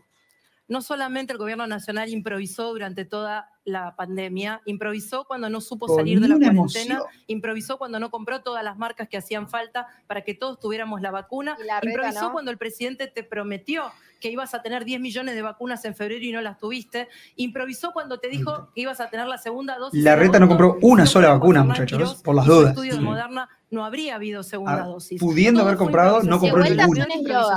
Eslogans, que después de eslogans que y votaste eslogans. el 12 de septiembre y le dijiste que todo esto estaba mal, se pasaron una semana discutiendo cargos de poder y volvieron a lo peor del pasado. Esa es la peor No improvisación. es improvisación. Y es la que van a Priorizar los seguir negocios haciendo. los laboratorios no es improvisación. Es bastante 15 segundos y consciente lo que 15 hicieron. ¿eh? segundos. Tienen que cerrar ustedes dos. Eh, No, que me parece que acá se ponen unos títulos, viste, improvisación. No, no, no. Se priorizó el negocio de los laboratorios. El único que denunciaba que había que declarar de utilidad pública los laboratorios fue el Frente de Izquierda. El que dijo que había que pelear por liberar las patentes ver, fue el Frente Santoro. de Izquierda. El resto hacen esto, se tiran, que hay Macri, Santoro, que hay por favor. Cristina, que hay Macri, que hay Cristina. Adelante, bueno, en el medio la A ver, salud de la población. por favor, Santoro. la pregunta es muy ¿Cómo le sencilla. La Cristina, pregunta eh? es muy sencilla. ¿Cuántas vacunas tra- trajo el jefe de gobierno? ¿Cuántas compraron? Ninguna. No compraron vacunas, no compraron respiradores, no lo único, dijo sí compraron, como dijimos recién. Ahora, se la pasaron diciendo que no podían. Cuando le demostraron que sí, salieron por el mundo a buscar vacunas, nadie les vendió. Gracias, eh. ya terminamos este tercer Lo que bloque. viene ahora. La, la compra de vacunas por parte de que- privados es, estaba totalmente prohibida. Es el gobierno lo único que, eh, Sí, sí, ahora va- sí. lo que podía comprar. Y otra cosa, eh, Santoro cita a la ANMAT como, como, Como eh, autoridad, como fuente, no la autoridad, es. Porque está mal, está Sí, mal. La Sputnik no estaba aprobada en ningún lado y la ANMAT, eh, por- Pero una por- cosa- por pura No conveniencia la aprobó la ANMAT, la Sí. aprobó el ministerio. Ah, cierto, sí, Ni sí. siquiera, o sea, pasaron por arriba de la acordado ANMAT y, bueno, y, y no ver. dejaron el organismo supuestamente técnico, sospecha, que en muchos casos funciona bien. No. En este caso, pasaron por arriba de la y ANMAT y lo aprobaron ellos. Pero- pero primero, primero Y principal. aparte mi del cita a la OMS diciendo, che, Sí, por la OMS dijo eso. no. La fase 3 la tiene que determinar la OMS. Y, y además, eh, el ANMAT en un día ya te aprueba la vacuna, ¿entendés? Tipo, es por política prácticamente que pasó. en- eh, acá en Argentina, en un día se aprobó la Sputnik. O sea, y no tiene nada que ver si un organismo local Es dice más sí o no. burocrático el organismo que, que, digamos, Por la eso. gestión de la, de la salud. eh, Por eso, si acá se aprobaron todas, ni- Quiero- no se testearon. Quiero hacer un, un paneo general de, de- de cómo van en, en el debate. Eh, vimos Santoro y Bregman interrumpiendo todo el tiempo a Milei, ujú. pegándole. Vidal no, no le pegó. Lo único que vimos claramente en la imagen fue cuando habló del cambio climático, que Vidal levemente negó con la cabeza, porque es lo único que puede llegar a hacer tibiamente es eso nada más. Y, y bueno, vimos que lo dejan hablar muy poco a Milei, Sí. le dicen que interrumpe él, cosa que es mentira, y, y bueno, mm, nefastamente organizado el debate. Un Eh, minuto de- Los seis minutos Ajá. no sirven para un carajo. No. Un minuto habló de corrido Milei y después lo Sí, cortaron, lo Lo dejaron hablar cortaron, más. exactamente. Sí, tal cual. Eh, un saludo a todos los que nos están escuchando de todas partes. Si nos están escuchando desde España, te felicitamos porque la verdad es muy tarde. Eh, ya O van muy a ser. temprano. O muy temprano para que se levante, no sé, a las 3 y 20 de la mañana. Pero. eh, Sí, de, de todas partes de Latinoamérica, de- vimos de Estados Unidos, vimos de Perú, de Uruguay, de Colombia, tal cual, de, de. Tucson, de, de Arizona. de Perú. Eh, así que bueno, hasta de Estados Unidos. Eh, un saludo a, a Oscar Barrera, que nos manda un saludo. Eh, Rocky Majes, que dice bien peluca, no te, no te casás con nadie, muy cierto. Eh, dijo, eh, primero, Milei habló de portación de armas. Portación de armas en un debate presidencial debe ser la Nunca primera vez. Nunca te he visto. no, nunca te de he visto. diputados. Perdón, siempre, Sí. siempre tengo ese, ese crossover. Eh, la verdad, eh, Mila, vos como lo ves, yo la verdad veo que el tema de hablar portación de armas es un tema muy fuerte, muy sensible. Veo en este momento un Milei girado totalmente a la derecha. eh, Sí. Me parece lo mejor porque todos los demás caminos llevan a la izquierda. Este, se está plantando frente a la agenda cultural de izquierda y eso la verdad que es espectacular hacerlo en un debate. Después también otra cosa que me pareció impresionante es como eh, en un momento empieza a decir, sí, es una infectadura, sí, la vacuna no está aprobada, y un montón de cosas que, digamos, no son políticamente correctas, Sí. incluso son muy jugadas decirla en el debate, pero se mantiene súper firme en sus convicciones y eso está genial. Sí. Eh, recordemos que Mila Zurbrigen es candidata a legisladora porteña por el Frente de la Libertad Avanza. O sea, estamos. No, no sé si hay una persona más ideal para tener en este vivo hoy en día que Mila Zurbrigen, que es- está en la lista. eh, Mila está en la lista que conforma mi ley para el Frente. Eh, así que, Mila, si querés, antes de que, de que vuelva de la pausa y vuelva al debate, que nos cuentes cómo, cómo se perfilan para, para noviembre en estas elecciones. A un mes. Menos, La sí, un- mes. Se, cre- eh, se, se espera que para noviembre crezca muchísimo el caudal de votos y el porcentaje. Este, hay estimaciones entre 20 puntos, 30, así. Pero bueno, todo puede pasar porque la, la vez anterior estima- estimamos 10 eh, como, mi- como máximo en realidad y el resultado fue mucho mayor, entonces puede pasar cualquier cosa o incluso podría pasar otra cosa. Este, y es todo muy incierto, pero sí estamos muy a full con el tema de la campaña.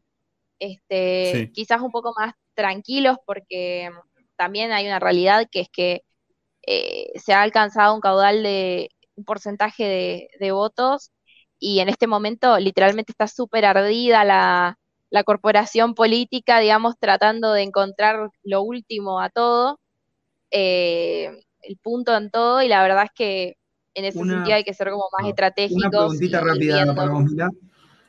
¿Cómo vienen con el tema de fiscalización y demás? ¿Bien? ¿Necesitan gente o lo que sea? Tenés el espacio por si, si alguno de los Ah. que nos está viendo se quiere sumar. Porra. Breve, Eh, breve, porque bueno.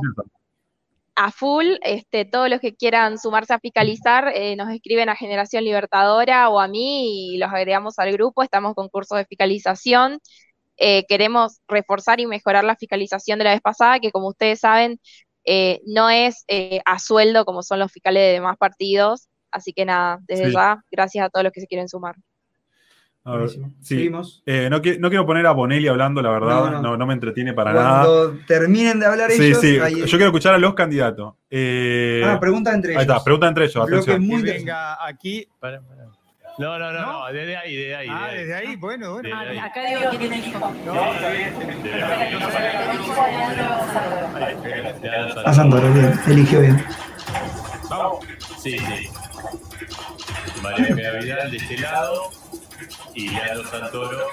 Eh, ¿Qué es una la mecánica la reiteramos, una eh, pregunta de 30 segundos, una respuesta de un minuto, una repregunta de 30 segundos, una respuesta de un minuto. Así que... eh, Aburrido. Atención, a ver qué, qué pregunta. Como Cuesta hablamos mucho en este debate, hay mucha preocupación por la seguridad. Sí. Todos estamos preocupados por eso. Eh, la pelea contra el narcotráfico es difícil, yo lo sé mejor que nadie, por todas las batallas que me tocó dar en la provincia. Y lo que pasó esta semana para mí cruzó un límite con el tuit de Aníbal. Y yo te vi que saliste públicamente a decir que no te había gustado, que pensabas que era inaceptable. ¿No crees que Alberto y Cristina tienen que pedirle la renuncia? Mira, Buena pregunta, muy buena pregunta. Ahí está, ahí está. el micrófono. Ahí está. Tiene un problema el micrófono. Muy buena pregunta. mira, yo creo que esa es una discusión que tengo que dar adentro de mi espacio. No. La pateó para afuera. No, no La correspondería que la venga a decir acá. Pero yo también te escuché a vos. Y la verdad es que teniendo en cuenta que Mauricio Macri escuchó a los hijos de Diego Santilli, tal cual lo denunció eh, Nancy Pasos, que es su mamá, la pregunta que yo a veces me hago es, ¿qué les pasó a ustedes que permitieron que su jefe político los investigue?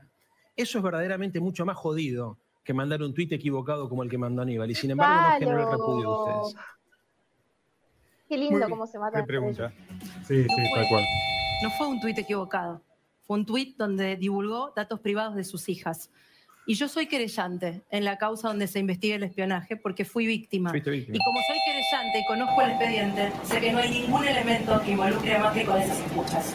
Sí, lo que pasa es que la que hizo la acusación fue Nancy Paso, la mamá de los hijos de Diego, y es cierto que vos sos querellante, a mí me llama mucho la atención porque los policías de la ciudad testiguaron frente a la Comisión Bicameral de Inteligencia contando que hacían espionaje sobre vos, sobre. Cristina y sobre los familiares de Lara San Juan. Y además en tu gestión, durante los cuatro años que fuiste gobernadora, se armaron siete bases de la AFI en tu territorio, desde donde se permitió hacer espionaje ilegal. Por eso también me parece muy duro que pongamos eh, las discusiones eh, en este plano, digamos, ¿no? Porque hablar de los hijos de alguien, si bien es cierto, yo coincido, yo creo que Aníbal estuvo muy mal, ¿eh? Con los hijos no se tiene que hacer nada. Y pongo el caso de Nancy porque lo tuiteó ayer y porque además está en una causa judicial y me parece doloroso. Y me parece que sobre eso sí Mauricio Macri tendría que dar explicaciones. La diferencia es que Macri no es Aníbal. Eh, ya lo sé. Eh, bueno, eh, gracias. eh, eh, los eh, invitamos a volver a los atriles. Bueno, buena la pregunta de, de- de Vidal, buena la pregunta, pero muy, floja la eh, respuesta. Leandro La pateó fuera Santoro, en- en cinco y ahora Sí. le toca el turno para la elección a Leandro Santoro. Exactamente, porque venimos en el orden del resultado. Así que Santoro es el que va a elegir a quién preguntar. No sé a quién elige, Eh, Leandro. la voy a elegir a. Ah, bueno, entonces pasan pero de distintos lugares, porque Leandro Santoro pregunta de este lado y María Eugenia... Quiero saber a Eh, quién este va a elegir Milei. Sí. No la va a elegir a Breckman porque no es rival. No, no es Eh, rival. bueno, No es rival. eh, 30 segundos iniciales. Leandro. En septiembre del 2021 tenemos que pagar 3.800 millones de dólares. En diciembre, 3.800 más. El año que viene tendríamos que pagarle al fondo 17.800 millones de dólares y en el 2023, 18.900 millones de dólares. Quiere decir que en nuestros cuatro años de gestión tenemos que pagarle al Fondo Monetario Internacional 44.300 millones de dólares. Mi pregunta es muy sencilla. ¿Cómo se imaginaban que se pagaba esto? Para quien. ¿Puedo empezar? Sí, sí, Eh, adelante. sí, ahí está, justo. Para quien no tiene crédito, nunca hay deuda posible de pagar. Por supuesto, si nosotros hubiéramos ganado la elección, el mundo que sí confiaba en nosotros nos hubiera dado crédito y por supuesto hubiéramos tenido mejores plazos.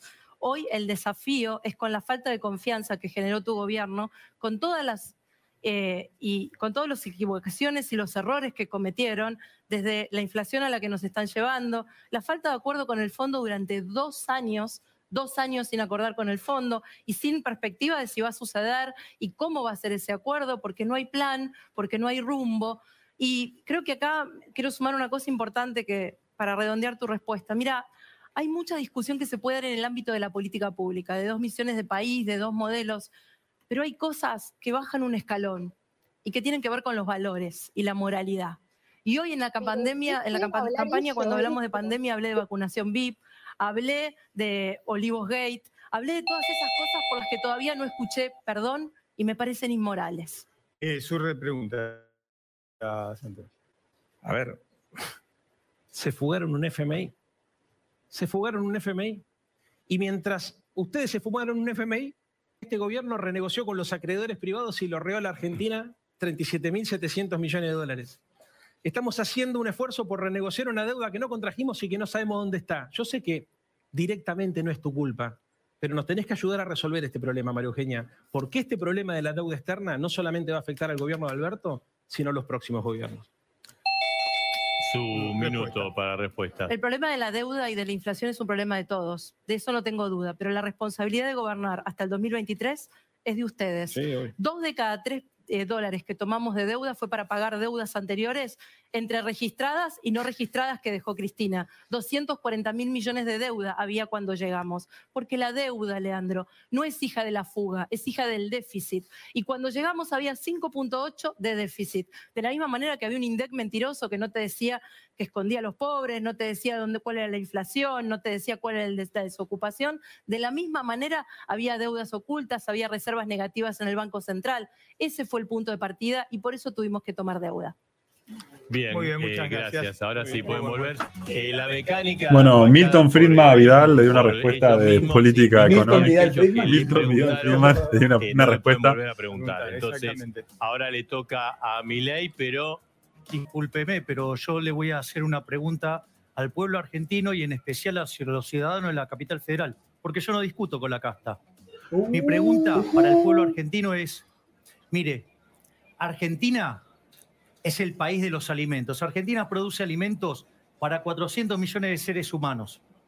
la presión fiscal promedio en el campo es del Pero- 60%. A Quiere ver, decir eh, que se llevan el alimento de Milei, 240 millones de seres humanos Eh, y hay 5 esto millones no de argentinos pactado, que tienen eh. hambre. Bueno. Dice- no, discúlpeme. Dice, podrá, podrá, no me exige a preguntar a Pero ellos. si no ¿Puedo preguntar pregunta, no es que tiene los minutos libres. Bueno, estoy preguntando. No, no, no, digamos, no, o sea, no, no. ¿alguien No, quiere no seguir es lo con este pactado, modelo no. de casta? Eh, eh, a una, a una, perdón. Impresentable, Perdón. Bonelli. Una de las dos. O le pregunta a Miriam Ya Brema. le pregunté al pueblo argentino. Bueno, pero ok, ¿quiere seguir entonces con a Miriam este Brema. modelo de casta o no? Miriam Brema, a quién. eh, Totalmente estúpido el formato de debate. Y le hubiesen dado los 30 segundos. Sí, Él tenía sí, 30 sí, segundos. Entonces pasen los dos. Yo eh, elijo, Pase. Preguntarle, pero quiero aclarar algo antes. Y porque Quiero está mal hecho el formato. antes. Está mal. Primero tengo derecho a contestar lo que dijo, porque lo escucho hablar de la casta en todos lados, lo escuché hablar de la casta acá. Va a hablar de Ornequian, ya digo. que alguien que armó su lista con la peor casta que tiene la Argentina, que es la casta militar, que fue parte de la casta política siendo asesor de Bussi, que defiende la casta monárquica, algo más recio que la monarquía española, que los borbones españoles, y él está con Vox, que los defiende. Yo no voy a permitir que cuando se dirija al frente de izquierda hable como casta. Primero, porque yo cobro como una enfermera. Como Lo que si digo, lo hago. No vivo de los empresarios. Y segundo, porque nuestra lista está llena de trabajadores y trabajadoras. Hoy la nombré a Katy Balaguer, digo solo una cosa más. Alejandro Vilca, 23% de los votos en Jujuy, recolector de residuos. ¿Cómo le da la cara para decirle casta? a esa No vivo de los empresarios, ¿Cómo peor vive el pueblo. Miriam con la falacia de No, asociación. no, no me puede contestar. De hecho, porque no, esa no, no, es mi pregunta. Yo ahora le voy a Ahora hacer mi usted hace su pregunta. ya habló, ya hizo su No, perorata. pero usted hizo sus ver, propias eh, condiciones. Usted le preguntó al Claro, pueblo ya argentino al que le preguntó. Ya está. Ahora Ahora, yo le digamos, o sea, Ok, usted. yo le estoy contestando. No, digamos, o sea, no, Tiene, vuelta, perdón, yo coincida perdón, eh, a ver, me disculpan los dos. Me disculpan los dos. Es válido Hemos contestar con una pregunta. el tiempo que usó fue el tiempo de su pregunta recién. No, no, ahora le voy a hacer mi pregunta. Por favor. Por dejaron contestar. Ah, le iba a preguntar si Responda, Miriam, eh, considera que una niña violada comete primero, homicidio si falacia de asociación Sí. de creer, digamos, que tengo algo en, Miriam, por favor, común- déjelo hablar. en común con una persona, no quiere decir que coincida en todo. Segundo, digamos, le voy a explicar, quizás usted no sepa de regulación. Cuando una empresa en una regulación sí licita, agota todas las superutilidades, funciona como una competitiva y sabe que además los ingresos los deriva de, de las- de los pasajeros que, ¿qué pasa? No como los políticos, que lo deriva de una fuente compulsivo. Bien, bien. A ver, le voy a explicar. Ese es un trabajo que yo hice, digamos, de asesor. No, a ver, en el momento, sí, era, Era un- eh, estaba elegido democráticamente. Es decir, entonces, si Bussi no, no correspondía que estuviera, sí, ¿Y su mire, lista llena de mire, genocidas soy de no son 1970. casta? Eso es falso también. son casta o sea, eso Miriam, ahora puede repreguntar. Déjelo que ahora va a repreguntar. Bueno, bueno, gracias. A Entonces, a ver, el punto es, entonces, si Bussi tenía todos esos problemas, quiere decir que falló la democracia, decir, quiere decir que fallaron las instituciones. Por lo tanto, digamos, o sea, todo lo que es, y después lo que tiene que ver con mi lista, digamos, son personas que, digamos, combaten a las víctimas del terrorismo de la misma manera que combaten, sí, a la violencia, digamos, del Estado. O sea, Bien, con lo cual estamos Milei, en contra de todo el terrorismo, de Estado y de los terroristas. Está hablando de Victoria Villarruel, la segunda Sí. candidata de Javier 30 Milei. Escuché por ahí que considera homicidio grabado por el vínculo, incluso a la interrupción del embarazo de una niña que fue violada. A ¿Afirma ver, eso? no, digamos, os- ahí de vuelta hicieron una falacia y es falso. Lo, a ver, yo como liberal creo en el respeto y restricto del proyecto de vida del prójimo, basado en el principio de no agresión, basado y en defensa del derecho a la vida, la libertad y la propiedad. Por lo tanto, digamos, defiendo la vida, ¿sí? La biología dice que la vida inicia con la concepción, porque en ese momento se genera un nuevo ser con un ADN totalmente distinto, y no solo eso, sino que además, sí, digamos, hay una fundamentación matemática. La vida tiene dos saltos discretos. En el momento de la concepción, O sea, en la está- mente- ¿pero qué habla él puede- solo? déjame ¿Cómo es terminar. Él y en habla el momento de la Miriam, por favor, déjelo tiene terminar. que responder él Ah, pero habló como cuatro o cinco veces. No, No, no, no. está el tiempo, Eh, Está el tiempo ahí, mire, mire, Tampoco ahí están los conocen los relojes. Ah. Entonces, digamos. Sí, las cualquier- mujeres podemos bueno, entender los números. ¿Sabés no, que las mujeres no, podemos no, no, no, entender los digamos, hay números? grandes matemáticas Miriam, mujeres. De hecho, tuve maravillosas mujeres matemáticas, pero no este es tu Miriam, por caso. ¿sí? ¿Qué dice Pero Miriam vos despedís para una niña violada que es... No, disculpa, de vuelta, sigue sin dejarme terminar. Es decir, la única forma que yo avalo el aborto Miriam, es cuando favor, está en sí. riesgo la vida de la madre porque hay un conflicto de propiedad. Listo. Gracias. Terminó. Bueno, puede volver a- Grande matemática no es tu caso. No es tu caso. No son los casos. su Como alegato todos político. Está bien, está bien. Peleada con el tiempo porque- agredir, lo dejan hablar siempre Bien, todo lo que quiere. Ah, está A ver, y lo eh, dejan hablar y Milei eh, todo lo contrario. eh, estamos entrando Increíble. al Minuto final. momento final eh, del debate. Tardaron Ese mucho en, Es- en- esta en parte dejar que- fue en, hacer que pare eh, Miriam de interrumpir. Sí, cual. democráticamente. Sí, hay, hay un error de formato, creo. Milei tenía su- sus Vamos 30 al segundos. Eh, final, Eh, eh, el orden fue. Pero tal cual, eh, lo, interrumpieron. Primero se quejaron de, se quejaron de, de, de pero después eh, Bregman es como que tomó toda la. A Miren, ahora yo sé habla que este año y medio que vivimos fue muy duro. También sé que estamos empezando a salir. Sé que mucha gente perdió empleo, negocios. Algunos perdimos familiares y amigos. Sé que es difícil. Ahora, quiero comprometerme en este momento para que sepan que cuando entremos al Congreso hay algunas cosas que van a, ser, van a estar absolutamente claras. La primera es que el compromiso para que nunca haya un recorte a la educación, el compromiso irrestricto nuestro para que nunca más se vuelva a endeudar irresponsablemente a la gente y no permitir que las tarifas ahoguen a las familias argentinas. Los compromisos que yo asumí de pibe cuando empecé a militar son exactamente los mismos. Es la idea de luchar por una Argentina más justa, más igualitaria, para garantizar que esta movilidad social ascendente que nos dio orgullo y que nos hizo ser un país de clase media siga existiendo y para seguir defendiendo el modelo de seguridad social que es el orgullo de todas las argentinas y todos los argentinos. A eso me comprometo y espero que nos acompañen el próximo domingo, Bueno, el 14 de Eh, noviembre. decile, Muy decile- bien, a tu presidente entonces que, que- Eh, que piense como vos. Ahí está el minuto. El minuto final para Miriam Bregman. Muchas gracias. La situación del país es grave. Además del ajuste, se viene la- ¿Puedo empezar de nuevo? Empieza de vuelta. Estaba diciendo que la situación del país es grave y que además del ajuste se viene el acuerdo con el Fondo Monetario Internacional, que por algo lo dejan para después de las elecciones. Todos los presentes ya dijeron que lo van a votar. Diga lo que diga el acuerdo, lo votan. Entran al Congreso con la mano levantada. Las dos principales fuerzas políticas están detonadas por dentro. No, Nadie sabe qué harán sus candidatos después de noviembre.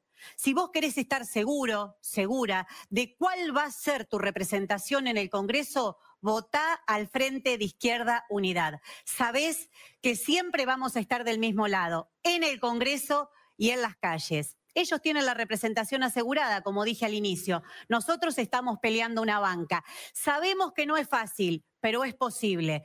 Podemos lograrlo. Vamos con la fuerza de las mujeres, los trabajadores y trabajadoras y de la juventud. Muchas gracias. Muchas gracias, Miriam Bregman. Eh, María Eugenia Vidal, su minuto final.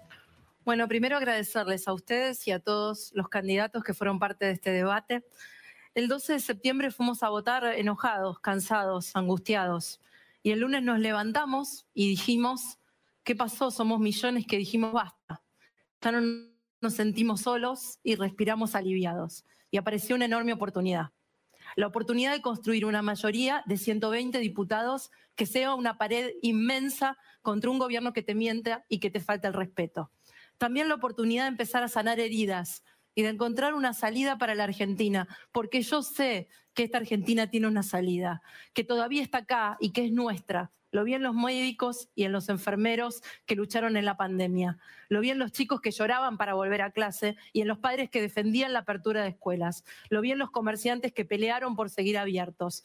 Lo vi y por esa Argentina peleo. Por eso este 14 de noviembre vas a definir en qué país querés vivir. Por tus padres, por tus hijos, por vos mismo. No nos rindamos. Gracias. Gracias, María Eugenia Ellos que avalaron la cuarentena al principio, final ¿no? Para Milei y terminamos el debate con esto. Hoy aquí se presentaron dos modelos. El modelo colectivista con final castrochavista.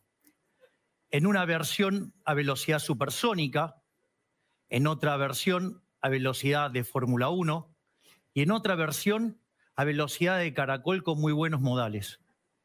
Yo vine a defender el modelo de la libertad, el del liberalismo, basado en el respeto irrestricto del proyecto de vida del prójimo. Ese modelo, ¿sí? Que donde son los países más libres son ocho veces más ricos que los reprimidos y a su vez tienen 40 veces menos de pobres. Por lo tanto, quiero dejarles un mensaje de esperanza. Existe un futuro mejor, pero ese futuro mejor existe solamente si ese futuro es liberal. ¡Viva la libertad, carajo! Bien, muy bien, muy bien, ahí está. ¿eh? Muchas gracias. Eh, a los Milei, cuatro. Que viva. Les agradecemos a los cuatro, excelente. Que viva. a Leandro, a Miriam, a Javier y a eh, María Eugenia Vidal. Los invitamos que así los fotógrafos pueden terminar su tarea. Adelante de la Aquí tril, adelante de la tril y si, y si tienen ganas de Donde saludarse. estén más cómodos, si están ahí, si no pasen acá. No, no, acá mejor. Acá, miren. Sí, bueno, no sé, como quieran. Bueno, María Eugenia Vidal hoy la hicimos subir y bajar varias veces. Eh, sí, Le hicimos sí. hacer mucho ejercicio. Adelante de la Ahí, ahí adelante los los Bueno, ahora se están sacando la, la- la- la foto ya de- de- del debate. Ya del estudio, cierre del debate. La verdad fue un debate eh, muy Para hacer el post-debate, quédense al post-debate. Bueno, se trataron todos los Eh, temas. vamos a escuchar todos los comentarios. Y bueno, la democracia hay, hay pasión. Y bueno, y en la democracia, mira, Edgar, ahí está. ¿eh? Ahí está, estamos Es el momento de opinar. Es el momento de dejar en, la caja de comentarios es el momento para, para debatir lo que fue este debate. El miércoles próximo. eh, Bien, debate, Como siempre, damos voz en todas noticias. En este caso, los candidatos a diputados de la provincia de Buenos Aires. Así es, ¿eh? los seis candidatos que fueron elegidos por la gente para las PASO van a debatir aquí en Todo Noticias. ¿eh? Eh, Una pausa y no- hacemos el cierre. Ah, bueno, dale, vamos a una pausa y volvemos. Ya estamos. ¿eh? Bueno, eh, esto ha sido el debate eh, de las elecciones de medio término en Argentina. Eh, ¿qué, qué- qué- qué opiniones, qué, qué nos deja? Justo Mila Subrigen se, se va a volver a unir. Eh, ganó Milei, dice eh, Bumblebee. Eh, Deception, ¿no? Desde, desde Perú, si mal recuerdo. Eh, yo creo que las sensaciones son claras. Eh, Milei arrasó este debate, lo pasó por arriba, fue el, el único que dijo las cosas contundentes. Sí, hubo atisbos por parte de, de María Eugenia Vidal, eh, hizo una pregunta muy acertada, creo yo, cuando le preguntó a, a- a Leandro Santoro. Eh, Leandro Santoro también, eh, a- cuando apuntó para los jardines, yo creo que ese fue el punto eh, clave. eh, el punto clave para, Sí, para sí. criticar a Cambiemos. Ah, sí, sí, eso sí. Para criticar a Cambiemos Sí, estuvo bien porque. Cambiemos en, en campaña ha, prometido eso, no lo logró. A ver si está Mila. Bueno, estamos, les recordamos que estamos con Mila Subrigen. Ella es candidata a legisladora porteña por el frente de Milei. O sea, una persona que en primera mano, en primera mano sabe lo que es la campaña. Eh, así que bueno, Mila, eh, no sé, ¿qué, sensaciones te dejó este debate a vos? que fue, o sea, fue un debate de, de ver quién tiene el mejor eslogan y no un debate de propuestas como debería ser. No obstante, sí, Javier Milei llevó propuestas, eh, habló, dio posturas fuertes sobre un montón de temas que demás eh, candidatos no quisieron, digamos, man- mantuvieron en la tibieza. Un ejemplo es el de Vidal, o sea, Vidal, en vez de decir cosas como, por ejemplo, la vacuna la vacuna es, este, no está aprobada y un montón de cosas, se puso a defender en el mismo juego o en el mismo contexto, digamos, eh, que plantea el kirchnerismo, eh, hablar de, de que ellos sí tuvieron una política sanitaria, de que sí pusieron supuestamente camas, de que sí hicieron un montón de cosas, que tampoco fue así, pero digamos, se vio claramente cómo, cómo le sigue el juego. Y Después la parte donde que- se hacían preguntas fue súper picado también, tipo, Recordemos que sí. Vidal, cuando fue consultada si se iría a vacunar a- al extranjero con la excusa de decir, bueno, liberase el cupo acá de alguien que realmente no puede viajar, dudó y en su momento terminó diciendo que no, que no viajaría a vacunarse afuera, que iba a esperar su turno como cualquier argentino acá, siendo que con toda la capacidad económica y de casta que tiene, podría haberlo hecho como lo hizo el expresidente Macri, que viajó hacia al extranjero, se vacunó y, entre comillas, liberó una vacuna acá, que llegaron tarde y pocas. Eh, yo quiero hacer un, un paneo de los temas que puso Milei en la mesa. Habló de portación de armas. Portación de armas. Habló de que la vacuna no estaba aprobada por la Organización Mundial de la Salud. Habló de infectadura. Habló de constitución que no se respeta. Habló del origen de, eh, de cómo surge este sistema actual. De, habló de república fallida. Todos temas De, de importante, coparticipación también, un tema, un tema muy fuerte también. De la Me- coparticipación. Me parece, me parece muy interesante también, y a recalcar, lo formidable que es esa idea antisistema de Milei, ¿no? Que hasta se lo ve descontento con el formato de debate y a pesar del intento de censura, Milei eh, sigue, digamos, luchando para que eh, justamente no lo censuren. Eh, eh, sí, una cosa para decir también, el formato de debate totalmente nefasto, eh, no Sí. solo que los moderadores se ve que no lo conocían muy bien porque... Sí, aparte de seis no les- minutos libres, eh, es una pelotudez dar seis minutos Sí, libres. Y, y luego, y los ejes temáticos también, eh, poner todo junto, economía, educación y no sé qué otro, eh, todo junto. en- es Economía, justamente- educación, trabajo. eh, es todo eso justamente para que no se apunte solamente a economía, donde Milei, eh, o sea, le estamos dando una ahí le das una ventaja a Milei, que es el que sabe, digamos, y pusieron todo ese eje temático junto como para, des- para que María Eugenia Vidal y Leandro Santoro puedan desviar. eh, obviamente, eh, cuando dicen que pautan con todos los equipos, en realidad pautan con Vidal y con Santoro y le dicen a, Sí, a Milei lo que va a hacer exactamente. y lo hacen Son, firmar. son de hecho, son de hecho temas, eh, temas que no tienen nada que ver uno con el otro, digamos. O sea, cómo vos hablás eh, en un mismo debate sobre economía, trabajo y, En un eh, y demás. medio. O sea, no, es imposible. Imposible. O sea, eh, creo que sí, el objetivo ahí fue un poco desviar la conversación de la economía Sí. o no llevar el debate a donde Milei lo llevaría, digamos. Pero aún así, o sea, en educación, por ejemplo, en cuanto al liberalismo, o sea, y otros Sí. temas más, ahí tenemos que decir que, que fue súper nefasta la tibieza de Vidal, o sea, hablando de que consiguieron un mes de clases, o sea, y que esa fue su gran victoria, 45 días de clases. Cuando la con los colegios y las universidades cerradas hasta hace pocos días. Claro, y no solo eso, sino que también es importante decir que, digamos, eh, ellos di- discutían el modelo, o sea, no, no es que se oponían al modelo de pandemia, decían que el modelo, digamos, de cuarentena, perdón, estaba mal, mal, mal hecho, pero que era ese el modelo, ¿se entiende? Entonces, el modelo era cerrar los colegios. Entonces, ¿de qué hablan? Cuando hablan de enojarse o de celebrar porque tienen un mes de clases que consiguieron ellos. Y por otro lado, ahí se ve de vuelta, con esto cierro, em, el tema de los eslogans y las banderas. O sea, de vuelta, la bandera de las clases, de los chicos que quieren volver a las clases presenciales. O sea, es bandera que el PRO toma, pero que no precisamente son del PRO. Tal cual. pasó lo mismo que, que remarcás muy bien vos, Mila, que ellos no estaban en contra del modelo eh, cuaren- cuarentena, sino de la gestión. Y les pasó lo mismo en, en- antes de ser gobierno. Sí. Ellos fallaron en decir, no, no, está mal gestionado el Estado, no es que hay que achicarlo, que hay que bajar impuestos y demás. Claro, sí, sí, sí. Lo gestionan mal porque, no sé, porque no O sea, estudiaron claro, en ese, Harvard ese- y sí, sí, ese es un problema típico, digamos. Eh, claro, decir, no son eh, las ideas las que están mal, sino que son las personas. Sí. Entonces, nosotros, eh, como somos kirchneristas, eh, con mejores modales, eh, seguramente apliquemos el socialismo con flores, Claro, esto como lo que dice endulcemos el, so- el socialismo y seguro que a nosotros nos va bien. Esto, esto es eh, exactamente lo que dijo Martín Tetaz, ¿no? De justamente de los impuestos buenos y los impuestos malos. Él no dice, No, no. están mal los impuestos, No, no, hay dice, muchos sí, impuestos. hace Él esa dice, distinción. "Está- están mal, eh, o sea, eh, hay malos impuestos en Argentina, no es que dice hay muchos impuestos. Claro, eh, claro, justamente, o por decir, no hay mucho gasto público, sino que está mal administrado. Claro, ta- es exacto, una exacto, estupidez. exacto, sí, está sí, mal el gasto público y están mal los impuestos. Y no importa, no importa si cambias una retención por otro impuesto que sea más o menos distorsivo. Sí. Eh, la verdad es que todos los impuestos son distorsivos. Y, y bueno, y acá llegamos al core de la, de la cuestión. Yo lo que vi hoy, El formato pésimo. Primero el formato.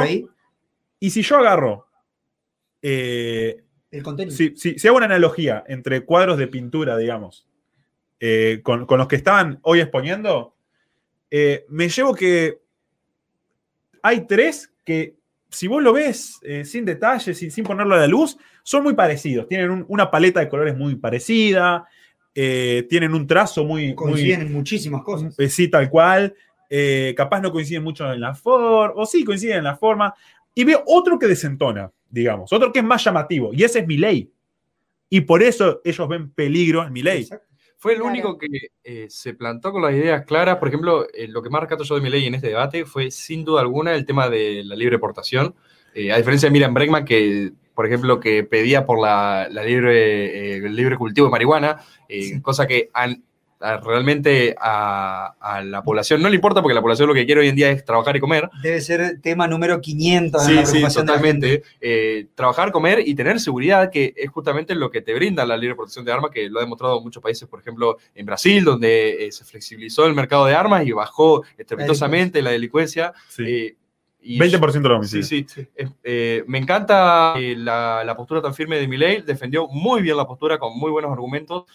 Todo lo- las chicanas, todas las falacias, por ejemplo, que la citó también, eh, todas las supo responder y argumentar excelentemente. Sin duda, como lo esperábamos, Javier Milei es el ganador de este debate, no quedan dudas de eso. No. Tuvo raro el formato, raro Sí. los, eh, los periodistas interrumpiendo tanto, eh, queriendo en la parte que Milei tenía que hacer una pregunta y él dice, yo con la casta no debato, me pareció perfecto. Eh, y como decía ahí, podría hacerle una pregunta a un integrante, él eligió hacer una pregunta abierta, eh, muy respetuosos los, los periodistas cortándolo, porque tranquilamente podrían haberle dicho, ok, termina tu pregunta y, y listo. Encima Igual, que no le, recordemos no le dieron- que- no le dieron el tiempo que le correspondía porque, eh, por ejemplo, ahí Miriam Bregman tomó, tomó el, el tiempo de la, de la respuesta y Milei tenía el tiempo de la repregunta y no se lo dieron tampoco. Sí, sí, sí. Mila. Eh, no, aparte recordemos que eh, TN, digamos, no respetó varios acuerdos que hizo con Milei las veces que lo invitó, digamos, que una vez Milei quiere hacer una pregunta y no hacérsela a nadie de la casta, me parece perfecto y debería haber, habérselo dejado. Y aparte, eh, algo que destaco también de Milei es que no solamente, digamos, se plantó en sus convicciones fuerte, sino que lo hizo y lo defendió con datos. Cosa que, Sí. por ejemplo, Miriam Bregman no lo hizo y es más, mintió en algunos datos, por ejemplo, hablando de Brasil. Sí. Y también cuando habló, por ejemplo, de la desocupación, que tomaba datos de la pandemia, Claro, Miriam Bregman en un momento acusa a Brasil de un 14% de desocupación, o a Estados Unidos, a Estados Unidos creo de un 14% de desocupación, y tomó datos de la pandemia. Y, y también de Brasil, también da- tomó datos de la pandemia, o sea, un sesgo. eh, y bueno, y justamente tienen esa facilidad los sí, sí, políticos De, de decir cosas que son falsas en el momento, tipo bien postmodernista. Eh, Milei le dijo, decí, decí que las vacunas están aprobadas y decirlo acá en cámara y que quede registrado que vos estás diciendo eso. Porque al decirle eso lo, lo puso contra la espada de la pared. Y ese fue un movimiento muy bueno. Y otra cosa que hay que rescatar de Javier Milei es eh, el hecho de, él nunca salió a buscar. En el minuto libre, nunca salió a buscar. Se quedó quieto, se quedó quieto y cuando lo activaron, ahí toma parte y se adueña de la televisión. Es más, creo que recién cerca de la mitad de los seis minutos empieza él a hablar. Sí, Sí. eh, en, la- en los las dos, eh, seis minutos libres, recién eh, Milei se quedó callado y recién en los tres minutos empieza a hablar. Sí. Y otra cosa a destacar es que vimos un Milei dentro de todo en su forma de expresarse bastante tranquilo, que es por ahí, a nosotros no nos importa eso, Sí. pero es por ahí lo que la gente más moderada le critica a Milei, que son las formas, ¿no? Sí, sí. Eh, vimos Que no un- importa, no vienen al caso las Sí, formas. sí, ¿no? pero, Para pero- el resto de los votantes quizás Sí, Claro, sí, para el resto sí. para el resto, eh, por ahí el ala que no es tan del liberalismo de Milei, eh, es más importante eso, y lo vimos bastante tranquilo, respondiendo todos con, eh, siendo muy calmo y con muy buenos argumentos, todo que es como corresponde, ¿no? Sí. Sí, quizás hay un par de comentarios que vi en las redes que decían que quizás fue muy técnico en, en su hablar. Él Eh, es Mi- así. Milei siendo Milei. Él Es es Milei siendo Milei. Eh, quizá para las, si es que creo que hay otro debate, no sé si hay otro de diputados, Mm. de Cava, no sé, pero para un futuro, eh, quizá decirle que no sea tan técnico y que sea más como en los cierres de campaña. Es que- como que dice es Mila. Es como dice Mila, Milei es sin coaché. Exactamente. Milei es Milei. Sí, sí, pero de ir y decirle, che, quizá un toque sin menos técnico y un poco más, no más natural, porque él es así, Sí. eh, un poco menos técnico y un poco más eh, pasional, quizás sería la palabra, eh, quizá le lo favorecería. Porque es lo que hace el resto. Eh, no, no ir a lo técnico, sino intentar Claro. interpelar Sí, al sí, sí. votante con, con el sentimiento. En parte también eso es lo que lo distingue eh, y lo que hace que se muestre seguro como una persona que puede brindar propuestas. Este, en ese sentido, tipo, el, el ser técnico así, en, en ir al, hueso, digamos, en las soluciones, en cómo deberían ser las cosas, es también lo que lo trajo a Milei hasta acá. Bueno, yo creo que llegamos al final de esta transmisión. Eh, el debate, claro ganador, Javier Milei. Eh, nos acompañó eh, Mila Subrigen, eh, candidata a legisladora porteña por el Frente de la Libertad Avanza, justamente que compite Javier Milei. Mila está en la lista de Javier Milei, está acá con nosotros. O sea, una persona que en primera mano sabe lo que, lo que está ocurriendo en la campaña. Así que, Mila, no me quedan más que palabras de agradecimiento y de admiración hacia tu persona, como siempre. Muchas gracias por estar. Gracias a ustedes. Bueno, Y bueno, viva la libertad, carajo. Viva la libertad. Eh, mientras tanto, eh, les recomiendo que sigan al, al Club de los Viernes en, en todas sus redes, eh, que, aprieten el botón de suscribir, apoyen nuestro contenido, dejen su, opinión en los comentarios y que vean los podcasts que están por venir, las nuevas entrevistas y todo el contenido del Club de los Viernes. Soy Ale Waters, nos vemos en la próxima edición de Club del Podcast, va a ser para nosotros, que va a ser en vivo de- en este formato. Así que bueno, nos vemos en una próxima edición y sigan al Club de los Viernes. Nos vemos.